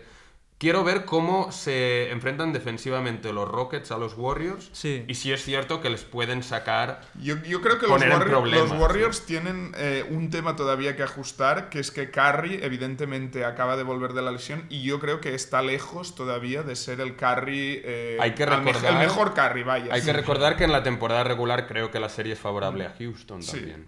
Han tenido además los Houston. Pero bueno, es otro, es otro nivel, ¿eh? Esto, Bueno. pues. Han tenido, iba a decir, Golden State ha tenido muchos partidos en los que ha jugado con, con quintetos altos. Yo quiero también Sí, ver pero cómo. eso también eh, se está acabando ya. sí, sí. ¿eh? O sea, el Pero otro Pero día bueno, quiero, pero les puede, les puede servir porque Podrían Houston puede a- tener equipos. Podrían puede tener poner a también McGee, 500 altos. Podrían rescatar a McGee perfectamente. Para mí, McGee, McGee en esa serie, 15 Ma- eh. McGee no va a jugar ni un minuto. Yo Sobra, creo, sobra. Pues yo creo que van a eh, jugar eh, Green y Looney todos los minutos. Ojito porque la zona, la zona es uno de los principales eh, lugares de producción de Houston Sí, pero es que Green es mejor defensor de la zona que McGee, ¿eh? Sí, Es pero... que Draymond Green, además, que con, Green es mejor con su la- versatilidad, claro. Pero el tamaño, el es el típico jugador que defiende muy bien el bloqueo y continuación, Claro, que es el arma claro. de Capela y el arma de, de Harden, Yo etcétera. ¿eh? lo único que, que tengo un poco así de esperanza es lo que comentaba antes, que Capelita, eh, mi Capelita, consiga añadir un punch defensivo a, a también el otro arma oculta de los Warriors, que es la zona, ¿no? Es- es- esas- esos movimientos, esos cortes, esos, es- esas basculaciones que hacen para un lado y luego hacia el otro, que al Pues, final del día es donde comen mucho. A Capela le espera una serie de correr a la línea de tres, sí. a perseguir a Durant, a Draymond Le, Green. cambiará- pero le cambiarán en todos los bloqueos. Precisamente, precisamente Capela es de esos jugadores claro, que puede cambiar. que puede adaptarse. Sí, sí, pero quiero decir que no estará en Sí. la zona para poner todos los tapones. Para mí este también es, una, es un duelo muy interesante de dos ataques que son casi opuestos. Eh, Houston es el equipo que menos pases promedia por ataque. eh, y no, no asistencias, ¿eh? que no tiene nada que ver. Sí, pases no, por posesión es el que menos promedia. Golden State es de los que más promedia. Y eh, es un duelo muy interesante pues, en ese aspecto de estilos. A ver quién impone, su- Aparte, a ver, a ver quién bueno, impone el ritmo. Ojo sí. porque Clay Thompson y Iguodala son grandes defensores para ponerle a Harden también. Sí. Eh, probablemente creo que Thompson entre será el defensor sí. de Harden. Puede, puede ser. Y la otra serie que ahora mismo yo creo que es la más incógnita de Esta, todas. esta podría ya eh, estar decidida cuando la gente escuche el Sí, podcast. que es eh, Cleveland, Cleve-. Cleveland contra Boston. Yo digo que es la. Ahora mismo es que no, no me atrevo a decir nada Yo porque. Me voy a mojar. La, a mí la. Mira, pues mira, empieza tú, empieza tú. Yo creo que LeBron llega a otra final. Sí, Sí. también. Y quizá Pues le yo- va a costar pues más yo que creo que Toronto. Es que yo voy Porque más en la línea. Pero, que el- pero, oye, tú pensabas que iba a ganar Indiana, pensabas que iba a ganar Toronto y ahora crees que va a ganar Sí, Boston. claro, claro, ¿No ves claro. ahí una tendencia? Bueno, y tú pensabas que los Spurs iban a ganar a los Warriors. ¿me Bueno, yo, yo Bueno. quería soñar. En fin, en fin. Que yo creo que Boston tiene justamente lo que los Raptors no han tenido, que estoy es de acuerdo. el, el punch defensivo, Sí, sí. la, la Sí. capacidad de La defender capacidad a de- todo exacto, el mundo. De aislar a LeBron. Mm, las individualidades de los Sixers han sido neutralizadas y creo que pueden serlo también Bra- las de Bra- Brad las de Stevens ha Cleveland. podido con Giannis, ha podido con Simmons, pero yo creo que no va a poder con LeBron. A mí es que- Porque LeBron es otro nivel. Piensa Yo también, creo que va a piensa hacer- también que los Celtics tienen el factor cancha, eso, Eso puede sí, ser eso sí. importante. Y pensad también que no serie puede... larga. Que tienen que estar... Yo más fan que de, de Stevens que yo, pocos. Tienen pero- que estar al mismo nivel que están teniendo los secundarios de Boston, que también uno puede pensar que en algún momento van a, van a flaquear. Los Rosier, los, los Tatum, Bueno, los- pero Bueno, no olvidemos Smart. que ahora mismo están ganando a los Rockets, ay, a, los, a los Toronto Raptors, los Cleveland Cavaliers, con Love, eh, Corber y JR, que a ver, a ver cómo rinden esta Bueno, gente con, con los Smart y. No, no, yo es que creo que es que los secundarios de Cleveland Claro. se pueden evaporar contra Yo los creo que peor, Fácilmente. peor que lo hicieron contra Indiana, que fue yo creo que el espectáculo más lamentable que yo he visto en mucho tiempo de un equipo de playoffs, de secundarios. Peor creo que es imposible que lo hagan, como mucho igualarlo. Y Yo- lo, yo bueno, sí, ¿eh? lo bueno es que han aprendido ya, han aprendido y, y- y le, ha le costó un poco a Yo Tyronn creo Lue, que- pero ha aprendido quiénes están, quiénes están bien en este Nah, pero cada serie, el cada tema- serie es un Yo mundo. creo que más que la Claro. defensa, que es evidente que en defensa eh, LeBron va a ser casi imparable para Boston, pero los demás pueden ser frenados. Eh, lo interesante será ver si Boston puede realmente demostrar que Cleveland defensivamente es un equipo endeble. Y eh, eso, Han- ahí se puede jugar es. la Han eliminatoria. dado, han dado una marcha más los Cleveland en playoffs, en la defensa, eso hay que decirlo. Mm. Sí, no. hay que decir, han, tenido, han tenido hay que momentos decir- importantes que lo han hecho bien. Hay que decir verdad, que ¿eh? yo, que yo, bueno, creo que es un dato importante, que eh, Cleveland fue la quinta mejor defensa de la liga en temporada regular, que, que- que a veces la estáis tratando como si fuera un, Creo que No, no, un no. desagüe. La quinta Sí, mejor. La ¿Qué quinta, la quinta. Yo- Encajaban mucho, que no, pues, ¿eh? y yo además lo miré, y si no estaba borracho ese día... Yo creo que estabas muy borracho. Me suena ¿eh? que eso es imposible. yo creo, Habría que mirarlo. yo ¿eh? creo que los Caps además jugaban un, Es que de hecho creo... un ritmo bastante rápido. De no, hecho, me suena suena que no, incluso ¿eh? que Cleveland ha tenido momentos en los que ha rendido ¿eh? peor en defensa que, Phoenix Suns. Mira que te digo. No, sí. Eh, sí, sí, sí. eh, me había equivocado. Me había equivocado. Es que tuve, tuve un debate con, con Will hace poco y yo eh, le dije que el, el ataque era la- el quinto mejor ataque de la Ah, temporada. regular. ataque, el ataque, y ahora ha tenido un corto- cortocircuito. Pero bueno, yo quiero un compromiso aquí de que si LeBron realmente gana, pediréis perdón los que dudáis otra vez de, Le- de LeBron. Yo pediré perdón si gana Boston. Yo, mira, Pero decir que gana Boston no es necesariamente dudar de LeBron. Yo estoy diciendo que seguramente LeBron pueda meter 40 puntos. Mm. Creo que los Celtics tienen las herramientas, todo lo que hemos dicho. Para Al. Horford, Jalen Brown, no solo a LeBron, sino que los demás mm, sean humo. Pero yo creo que no, no he visto nunca una serie en la que un jugador promedie 40 puntos y el equipo pierda. No lo he visto jamás, creo que no va a pasar. Bueno, en- estuvieron a un partido Claro, de hacerlo estuvieron, con Indiana. ¿eh? Bueno, estuvieron a un partido. Es que yo 40 creo... puntos una no- circunstancia. eh, si promedia 40 puntos ya eh, sería un Está escándalo, promediando- o sea, está 40 promed- puntos en un- en- de promedio en una serie eh, me Promedió parece- Contra 38, Indiana ¿eh? lo hizo. Lo No, hizo. no, 40 Y casi Promedió perdieron. 30, promedió Es un 38. escándalo, Bueno, o sea, 38, si promedia eso. 40, Promedió es que, 38 claro. puntos. Yo, igual. yo creo que... no metieron ni 20. Yo creo que esta serie contra Boston se va a parecer más a la serie contra Indiana de lo que se está pareciendo a la de Toronto. Y en ese sentido, eh, veo difícil que LeBron. Bueno, es que ya no me atrevo, ya no me atrevo Yo- a decir yo- esto. yo es pero que- veo difícil que LeBron pueda repetirlo. Yo ya- me, me voy a volver de a comer mis palabras eh, seguramente. lo que bueno, decíamos- tenemos aquí un buen- Sí. bonito. Sí, sí. duelo, Esa ¿no? serie es interesante. Ya no Entre tiene a mucho, Kyrie mucho. Irving. Entre apuesta- Claro. los que apuestan por Cleveland y los que apuestan por Boston.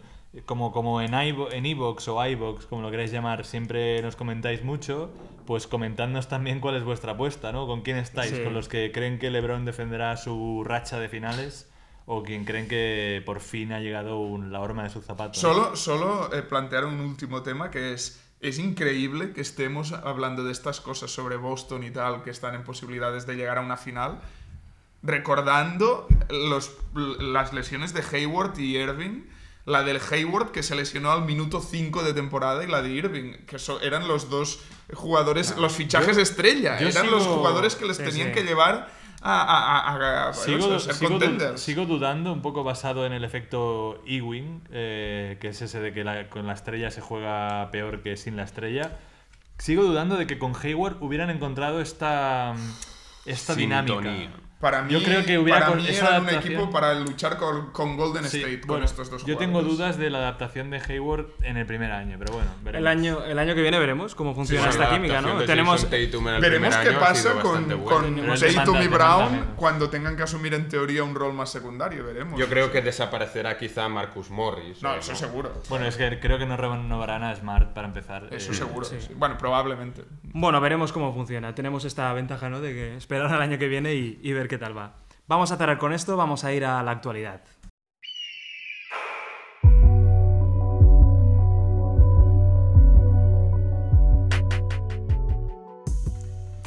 Chicos, eh, actualidad, pocas cositas ya de- detrás de las la, pistas. la actualidad son los playoffs, ¿no? Así que vamos a comentar un poco el baile de entrenadores Claro, y ya está. Nuestro juego de tronos que estamos diciendo, ¿no? Juego de banquillos.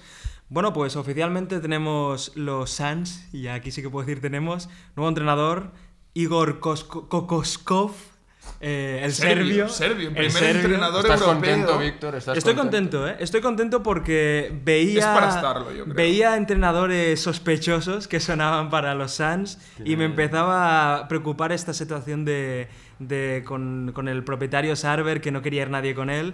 Y bueno, han encontrado un coach que seguramente por su condición de europeo a lo mejor no había tenido eh, una oportunidad anterior, tiene, ¿no? tiene nombre de villano de James y Bond. sí, sí, lo tiene, lo Cara. tiene. ¿eh? O de Rocky. Y es un entrenador que, que habla muy bien de Yo, él. yo, Todo el mundo habla muy bien. viendo de cómo jugó Eslovenia en el Eurobasket, que hizo un baloncesto Ganó- escandaloso. O sea, el espectáculo ofensivo de Eslovenia en el Eurobasket Es su fue perfil, es su un perfil. escándalo, un escándalo. Para mí es un entrenador bueno, bueno. ¿eh? Tiene un reto, ¿no? Que es ser Sí. el primer entrenador europeo y ver si eso se puede trasladar bien al éxito, que seguramente pueda ser el caso. Lleva ¿no? muchos años eh, picando Sí, piedra de todos sí, modos sí. en la NBA, siendo asistente de, de mil Bueno, entrenadores. puede, puede que haya dos al final, ¿no? Si Messina acaba Sí. Cierto, sí, sí, no, no. Y, Sí, ojo. incluso puede haber otra noticia, incluso Sí. más, más importante, que es el hecho de que Becky Hammond, ¿no? que ahora suena para los Bucks. Bueno, es que eh, los Bucks están haciendo como un casting, casting, ¿no? eh, de en plan Muy amplio. Podría ser un reality. esto, Sí, les ¿no? van a meter en una casa, ¿no? Y a ver qué. Se comenta- Get your coach. Se comenta que tienen a 10 candidatos para ser entrenador y uno de ellos es Becky Hammond, la asistente de. Leo de por los ahí Spurs. que esta semana van a decidirlo seguramente, Sí, sí. porque son todas las Llevan ya haciendo unas Me cuantas encantaría saber qué tipos de, de preguntas se hacen en estas entrevistas para entrenador, Le- porque son muy largas, son entre- entrevistas sí, que sí. duran horas, ¿eh? Incluso, incluso días, ¿eh? ¿Cómo pararías a LeBron? Test Bueno, psicotécnico. Es la única Eso pregunta. es- ¿Cómo pararías a? Eh, sí, sí. Para los Bucks suenan Steve Clifford, Mike Budenholzer, ¿no? Monty, Sí, Williams, Monty Williams, que podría volver a los banquillos, sí, Muchos, sí. muchos. Y luego tenemos otro fichaje oficial que es Dave Fisdale, ha fichado por los New York Knicks. Bueno, buen fichaje de los Knicks, ¿eh? Por fin un Bueno, entrenador yo- que, yo soy- que, estar- que, al menos, que al menos era goloso, porque muchos equipos lo querían, ¿no? yo Han conseguido el- atraer eso. Soy el único que duda un poco de, ¿No te gusta? de, de Fitzdale, ¿eh? ¿No? ¿No? me, no me acababa de convencer en Memphis. Soy un poco anti rotaciones caóticas y erráticas. Y él, yo le veía hacer cosas en Memphis, como darle minutadas a Harrison en su año rookie, que dices, eh, me sorprende. En los Knicks, creo que es el, el- el escenario más difícil para tener este tipo de entrenador.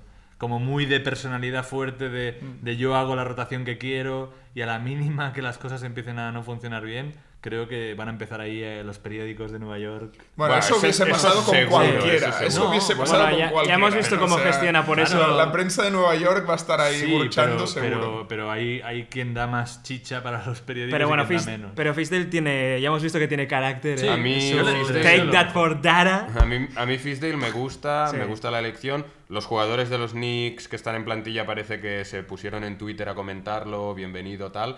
Y él Sí. ya ha programado un viaje a Letonia para hablar con Porzingis y tal, ¿no? Es decir, que Bueno, Para- para- eh, para- está claro que es su estrella y para acariciarle la rodilla. podría llamar, ¿no? Bueno, Pero el, perfil de, el perfil defensivo de Fisdale yo creo que les va a ir muy bien a muchos jugadores de New York que están Hombre, quizá muy acostumbrados a defensivo. hacer lo que les dé la gana. Entonces yo creo que en ese Hombre, sentido está bien. Juntarlo con Entiliquina, que es un jugador Sí, defensivo es brutal, es una Es cierto, es cierto. interesante. Y luego tenemos otra noticia casi de última hora. una, nueva víctima. ¿eh? Algo que ya Bueno, habíamos está anticip- cantado, sí, ¿no? ya lo habíamos cantado, comentado la sí. posibilidad de que Van Gandhi eh, se, gran- Van Gandhi. se acabase su periplo en los Detroit Pistons Stan y, the man. y se y ya está, se ha un ido. gran acierto eh, deshacerse ya de, de este entrenador barra general manager, porque yo creo que estaba la franquicia estancada por su culpa un poco. Bueno, se la jugó con Sí. Griffin ahí a la desesperada Sí, sí. y no le salió ya. Bueno, eso. Ha hecho muchas apuestas que no han funcionado ninguna y ahora pues hay, hay dos vacantes, ¿no? De entrenador y de general manager y se comenta que el que es más candidato para la primera posición, para la de, la de general manager, es Brent Barry. Brent Barry. El Eh, gran Brent- actual comentarista en. TNT. Ex Spurs. Hay que Sí. decir que a mí me gusta eh, lo que muestra cuando comenta. Creo que es un jugador, hay un exjugador, un, un tipo que entiende el baloncesto. Sí, eso Yo creo que- Eh, De familia, Otro de tema es luego. eh, Yo creo que no tardaremos no en volver tiene a- experiencia y habrá que ver cómo. No tardaremos en volver a oír nombres como Chauncey Billups, ¿eh? Para... Chauncey. Billups siendo quien es en la Sí, franquicia. pero Billups, yo creo que, que él algo hay ahí que no, que no se quiere involucrar. Yo, Mm, no con- sé si es por el yo no propietario. Yo creo que con Detroit... Igual no se lleva bien con el propietario. Sí, sí. podría bueno, ser. podría Hay ser. algo ahí, hay algo ahí, porque si, yo creo que si Billups quisiera ya sería. Hay ya que, sería. hay que decir No, que, la, que lo pos- sepamos, la posición de general manager de Detroit no es la más golosa ahora mismo porque eh, claro. tiene Tienen bastantes problemas. O Sí. sea, eh, están sin espacio salarial, Sí, sin, sí. rondas de draft Y este para- año. y para tres o cuatro sea, a ver, años, a ¿no? ver qué haces. Creo que es la franquicia que más necesitada está de reventar toda la imagen gráfica, que esto siempre ayuda a- Bueno, a, Pero que remodelar. quizá por eso también estaría bien eh, coger a un entrenador joven que pudiera progresar poco a poco con los este jugadores. año estrenaron un pabellón y necesitan Sí. vender entradas, están en el centro de Detroit otra vez. Bueno, veremos Blake Griffin y Dramon hasta dónde les pueden llevar. Dramón. Sí, bueno, pues seguirá el, el juego de banquillos. Hasta aquí lo Sí, dejamos. la Charlotte todavía está buscando también, hay que Sí, recordar. sí. Orlando está buscando. Y- eh, sí, sí. y bueno, y Milwaukee y Detroit ahora también están Y, buscando. ve- y veremos si No habrá ¿no? equipos para tantos entrenadores, en verdad. Bueno, pues con esto cerramos la actualidad y ahora vamos a pasar a nuestro juego Quinteto Ideal.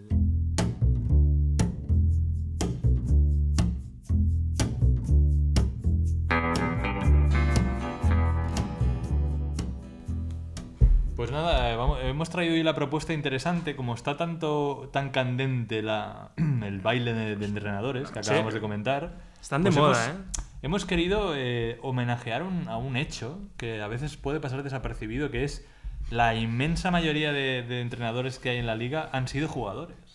Es, es un, es un hecho que se nos olvida, ¿no? Pero claro, ya cuando ves a un tipo, yo que sé, como Austin Rivers, ay, perdón, como a Doc Rivers, el, el padrísimo, cuando lo ves, ya lo tienes tan categorizado como entrenador que se te olvida que ese tío fue un base importante de la Sí, liga, sí. ¿no? O Nate McMillan, todo, casi todos los entrenadores son exjugadores, perdón, al menos a nivel universitario. Entonces, hemos querido plantear qué jugadores de los que están ahora mismo pues en, en- en las portadas o no tan portadas de, de- como jugadores van a ser algún día o vemos nosotros que va- tienen, Tienen ese talante, perfil, ¿no? tienen talante, eh, talante, vamos a recuperar esa expresión, ¿eh? el talante de entrenador. Ostras. Vamos a, a- a decir uno cada uno y vamos a dejar eh, un último hueco en el quinteto para que lo rellenéis vosotros en Twitter con una encuesta que sacaremos el martes por la noche. Muy bien. Pues a ver, ¿cómo empezamos? Chicos, ¿Quién quiere Pues empezar? Yo lo tengo bastante ¿Sí? claro. De hecho, eh, hace años que lo pienso. Que es que José Manuel Calderón, José Calderón, va a ser entrenador seguro. Mr. Me Cash. gusta. seguro cuando me- se retire. De hecho, yo creo que. Seleccionador español, igual. Sí, ¿no? yo le veo en ese, en ese estilo de. No tengo muy claro si va a ser, bueno, seleccionador español o vendrá a entrenar eh, aquí en la CB en España. O si se va, se va a quedar Como asistente como ahí. asistente ahí, para Sí, poder llegar Los a Nets ser... han contratado a Prigioni como ¿Ves? asistente. Yo, yo de Sí, hecho, a para ver, el año que Calderón se, se ha comentado muchas veces que es un tío muy de su tierra, ¿no? Extremeño, me parece, que echa un poco de menos eh, España y tal, ¿no? Villanueva Quizá de la Serena. Por ahí lo veo más de Eh. entrenador de la selección española, pero también le veo un tío con mucho caché en Estados Unidos. Sin duda. sí, sí, Lo han defendido duda. mucho, LeBron, ¿no? Otros No, bueno, jugadores. y, y no olvidemos también que no llegó a jugar, pero los Warriors lo quisieron. Sí, sí, O sea, y aparte es un tío que... Tendrá oportunidades en ambos lados Sí. del Pe- charco. pese a ser un poco ya veterano, muy veterano, Sí. ¿no? Abuelo casi de la pista. Es un tío que este año en los Cavs ha sido el mejor base que han tenido durante gran parte de la temporada a nivel, a nivel de regularidad. Lo cual no dice mucho. No, del nivel de los, de los bases. Pero, Sí. pero dice bastante de Calderón a nivel de, ostras, un tío cerebral que puede no perder balones, que puede organizar un poco el ataque, poner un poco de orden, meter tiros abiertos. Que entiende bien Pues, el juego, sin Que duda. entiende bien el juego y eso es un poco lo que Lebron ha dicho también de él, que, ostras, ¿qué, ¿qué pasa con este tío que sabe tanto? ¿no? Y también mm, me acuerdo de una frase que creo que dijo Marc Gasol o los Gasol, lo han dicho alguna vez, que estar en el banquillo en los últimos años de, de la selección española de Calderón, estar con Calderón en el banquillo cuando ya jugaba Sergio Llull, ¿no? Ricky Rubio, etc. Sergio Rodríguez. Sergio Rodríguez. Claro, Calderón estaba mucho en el banquillo.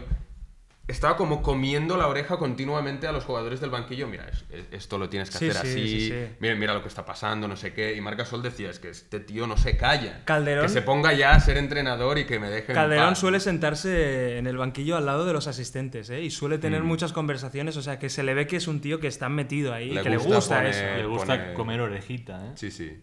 Lo tengo claro. Sí, yo, yo tiro por alguien, me, con- me voy a contradecir un poco en lo, en lo que voy a justificar, porque yo digo Manu Ginobili, que para mí tiene una mente baloncestística privilegiada. Todo extranjeros. ¿eh? Y, y- y me parecería que podría ser un entrenador eh, fantástico, además ha aprendido del mejor, que es Popovich durante tantos años.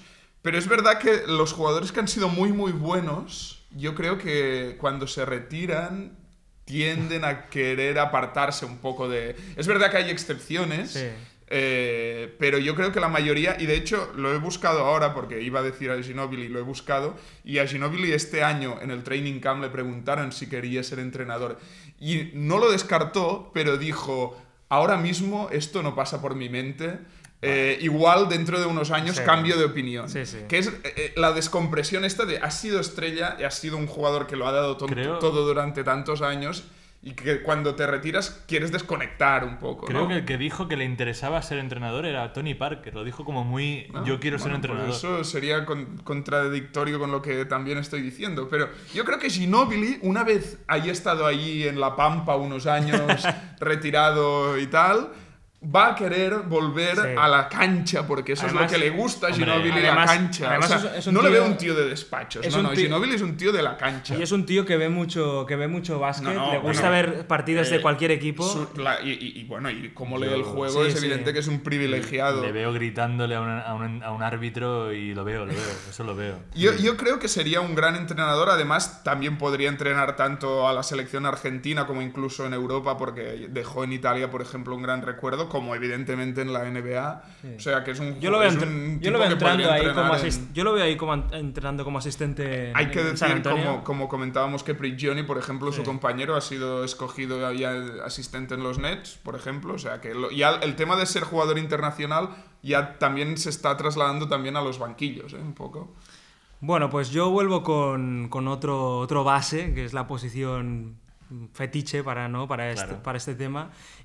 Y voy con Rajon Rondo, eh, que esta semana también se ha hablado mucho de eso, porque sobre todo ha, ha ido por ahí, ¿no? Se ha viralizado un vídeo de, creo que le hicieron el típico wired, ¿no? Eh, con el micrófono, el cableado, en el que se veía a Rondo pues mandando desde el banquillo, pues como si fuera pero el coach, Esto ¿no? que se dice mucho ladrando. Sí, sí, ladrando. Era, era como la voz claramente, ¿no? Decimos que los bases son la voz del, del entrenador, pues él lo era incluso en el banquillo. Él estaba mandando órdenes a todos y ordenando a los rivales. Y es, es verdad que tiene un carácter que le hace, hace pensar que no sería un buen, un buen entrenador, o al menos sería de estos del amor duro. Sería Sí, de estos sí. que Sí. luego sale la noticia Pero, de- pero bueno, yo creo que tiene, tiene la cabeza eh, para, para poder ver bien eh, cómo funcionaría el juego, ¿no? Y yo creo que, bueno, no tendría Bueno, hay- problemas, ¿no? Hay entrenadores de este amor duro que decimos de sentar a jugadores por largos tiempos y tal, que han tenido éxito en, Sí, gran- sí, en no. momentos de la liga, ¿eh? quiero decir. Tipo, el propio Thibodeau tuvo éxito, ¿no? Doc Rivers. Eh, Los Van Gandhi, ¿no? Decir. Rondo sería de los que sale la noticia cualquier día de que se ha liado a puñetazos con Exacto. un jugador, ¿no? Con un jugador, ¿no? Y además tú tenías... Sí, bueno, hay que decir que corre eh, la idea por la NBA y probablemente con algo de, de- de base, ¿no? Nos nunca lo mejor- creemos, ¿no? Nunca mejor dicho, que es que Rondo solo se lleva bien con los entrenadores afroamericanos.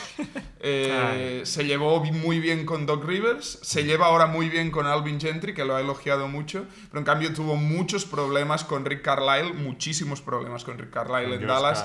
Eh, tuvo bastantes problemas con George Carl en Sacramento Ah. y el año...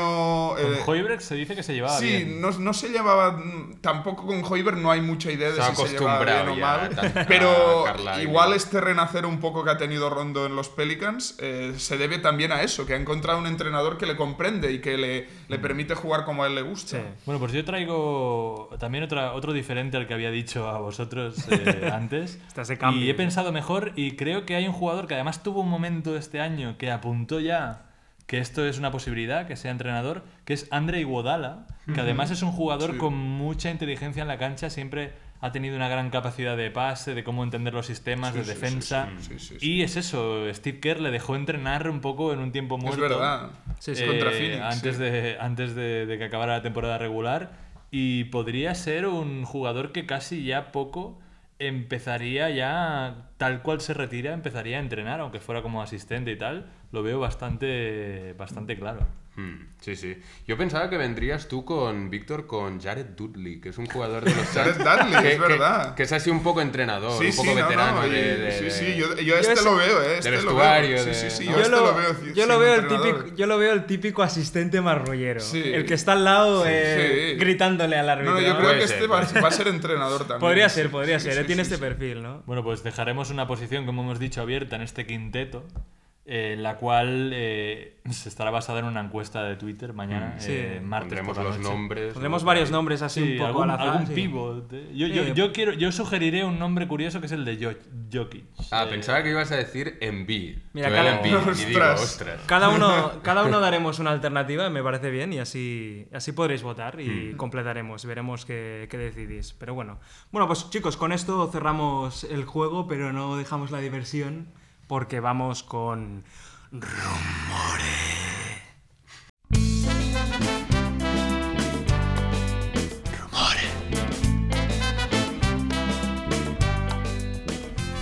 Bueno, aquí estamos. Rumores, rumores, rumores, que hoy es un rumore, y siempre lo digo, ¿eh? o sea, ya no es noticia, hoy es un poco flojillo, hoy me autocritico. Ha desaparecido además Swaggy P de las rotaciones. No, pero ha, ha vuelto, ¿eh? Ah, vale, ha vuelto, vale, ha vuelto, vale, ha vale, vuelto. vale, vale, vale. Vuelto. es que, a ver, eh, aquí ya que estamos en rumores lo, lo digo todo. Y ha vuelto eh, bien, ¿eh?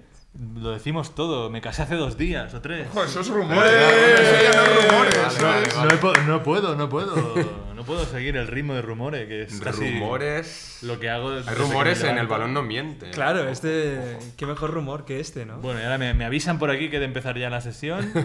Y el primer, el primer rumor, eh, o más que rumor, actualidad de, de- de farándula, es recupero lo que os dije, ¿eh? ¿os acordáis? En el arriba y abajo que dije, voy a sacar luego los, las cosas de los aficionados Mm. Ah, que sí, se están vale. poniendo violentos.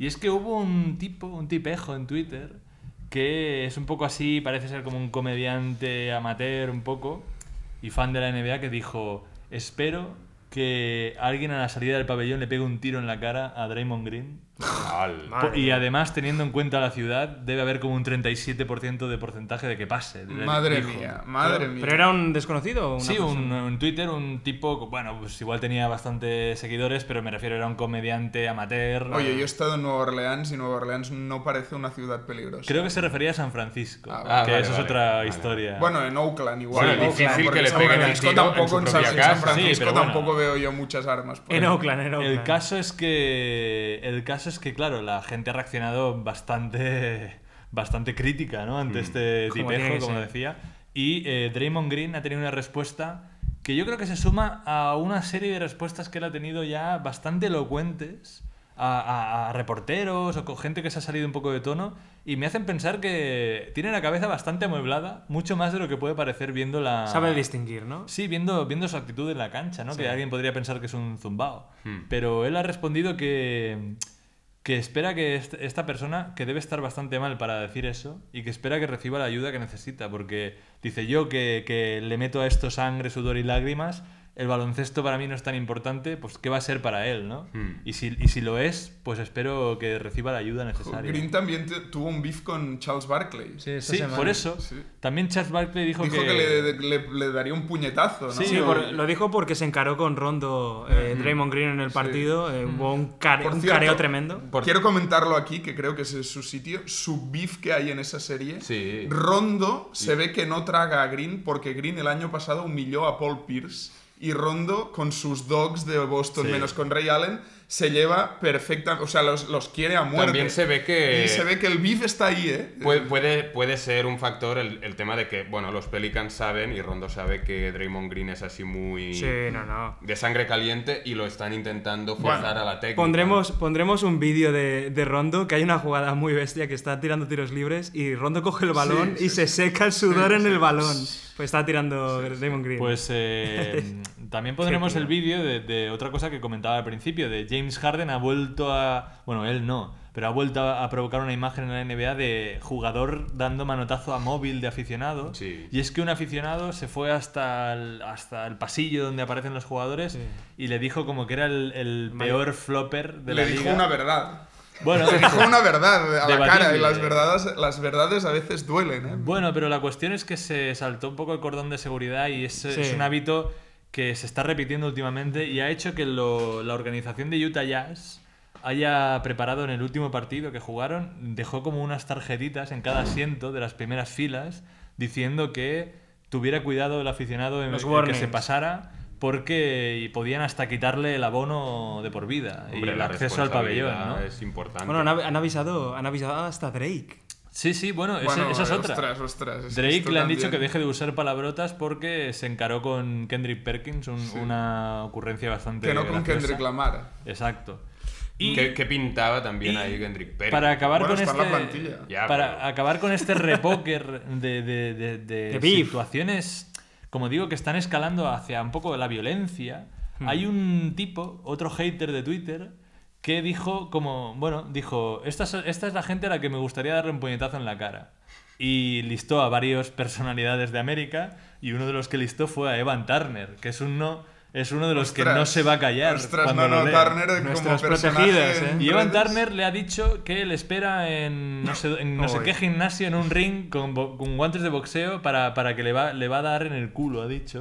Y el Patear el tipo, culo, ¿no? el tipo ha dicho, mira, sé que, me, va- sé que me vas a dar una paliza, pero voy a ir. Oye, si hay algo positivo Está bien, de- ¿no? de- Sí. de- que encuentro en la eliminación de los Blazers temprana es disfrutar en todo su esplendor del Instagram Stories de Evan Turner y sus vacaciones. Ostras, es bastante Pues, dramático eh, que tengas que hay, ir que, ahí a hay, que de- hay eso. que decir Quizá- que es entretenido. Quizá es en el próximo programa puedes traer un visto en Instagram y Ostras. de- solo de Evan Turner, Oye, pero... eh, este manotazo de Harden al móvil no es el único manotazo que ha dado Harden esta semana. Le dio uno a Chris Paul en un, Sí, en sí. un Ah, tiempo muerto. verdad. Sí, sí. Que se cabreó un poco Pero con él. esos por- son escenas Sí. de matrimonio. Sí, puede ser, puede ser, pero me, me he acordado. Eso Bueno, pues- matrimonio de conveniencia, ¿eh? Nunca De- mejor dicho. Dejad que acabe lo de Evan Turner porque el, el fan dijo eso, Hay dijo más. yo voy a ir y Evan Turner le dijo sí, pues no sé qué, no sé cuánto, o sea, ese- esa conversación hay que leerla y el fan dijo que me conozca sabe que no estoy de broma, yo voy a ir ahí y, Pues, y a ver, aplaudo. igual, igual hasta lo lo, graben. igual hasta lo televisan, Por quién favor. sabe. Ostras. La pelea del quién siglo. sabe.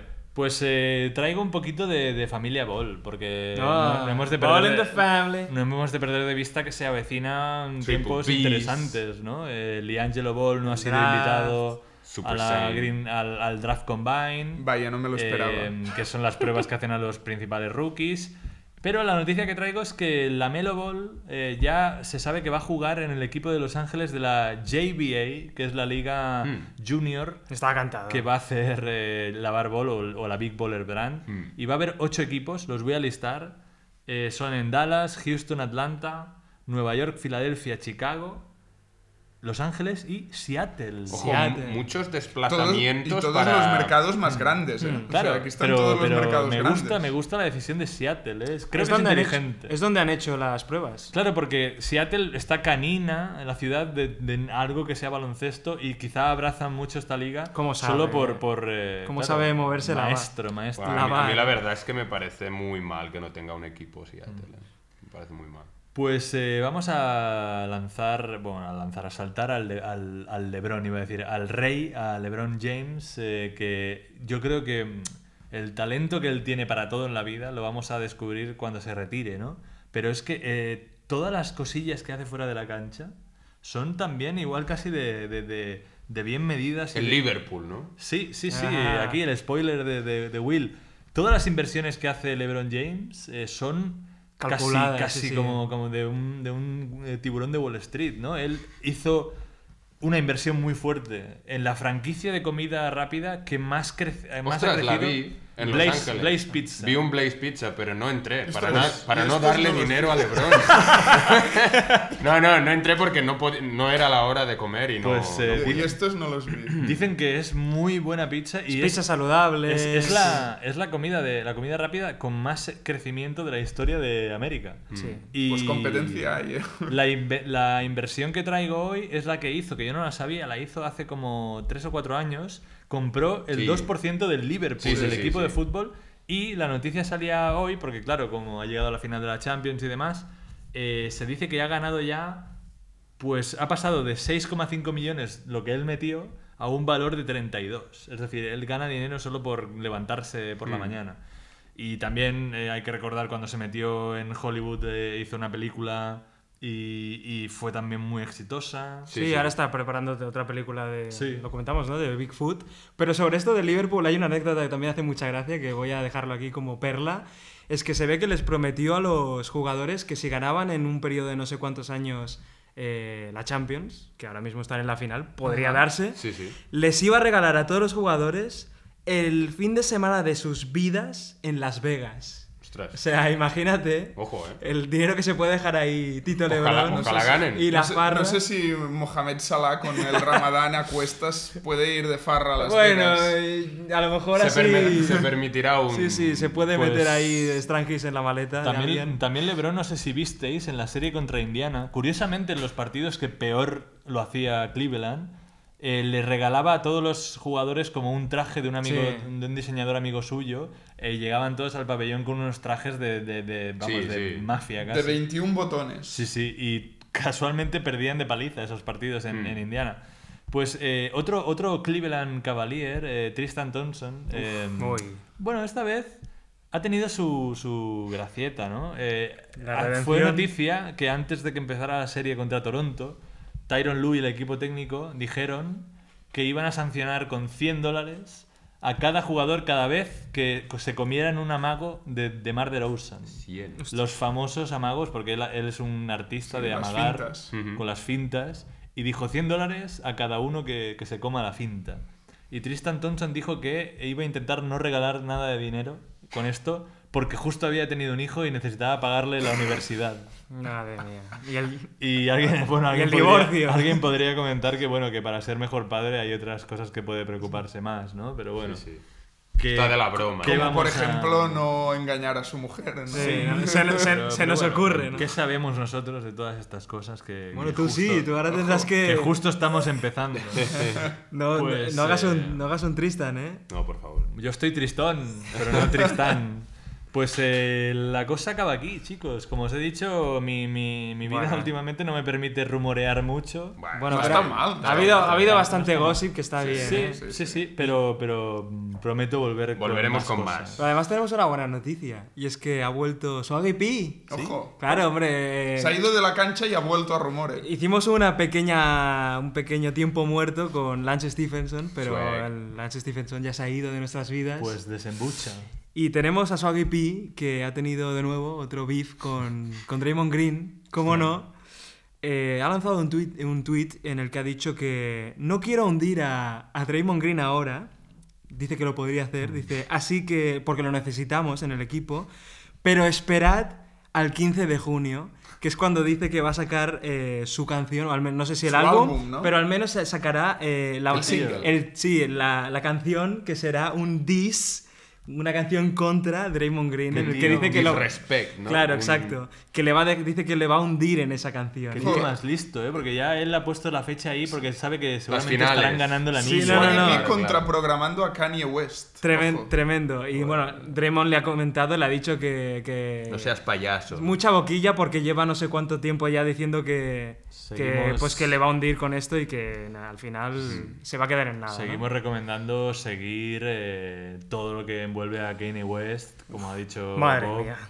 Eh, También recomendamos, ya que estamos musicales, el último vídeo de Childish Gambino, que es Ah, sí. un acontecimiento ya casi sociológico. Ojo que ha hecho un sketch. Oh, lo- Childish Sí, sí, Gambino ha sobre hecho un sketch sobre los Cavaliers Sí. y la inutilidad de los compañeros de LeBron. gracioso. Tremendo, lo pondremos Sí, en sí, Twitter, sí. ¿eh? porque es muy bueno, es muy Pues bueno. nada, con esto chicos acabamos ya Bien. para no Sí. aburrir más, porque hora. ahora lo que queremos es ver partidos de playoffs y, y bueno, cuando, cuando escuchéis este podcast, como sabéis, han pasado cosas que no hemos podido comentar, pero La bueno, conferencia la, es la no. vida, la vida manda. Os recordamos que tenéis que estar atentos a Twitter porque pondremos esa encuesta para que, para que cerréis nuestro quinteto de entrenadores. Vamos. Y nada. Y con- atentos también a algún comentario ahí salvaje que ha- hagamos de algún partido suelto, Sí, ¿eh? en sí, algún sí. audio ahí de, de- de- en, en la cueva.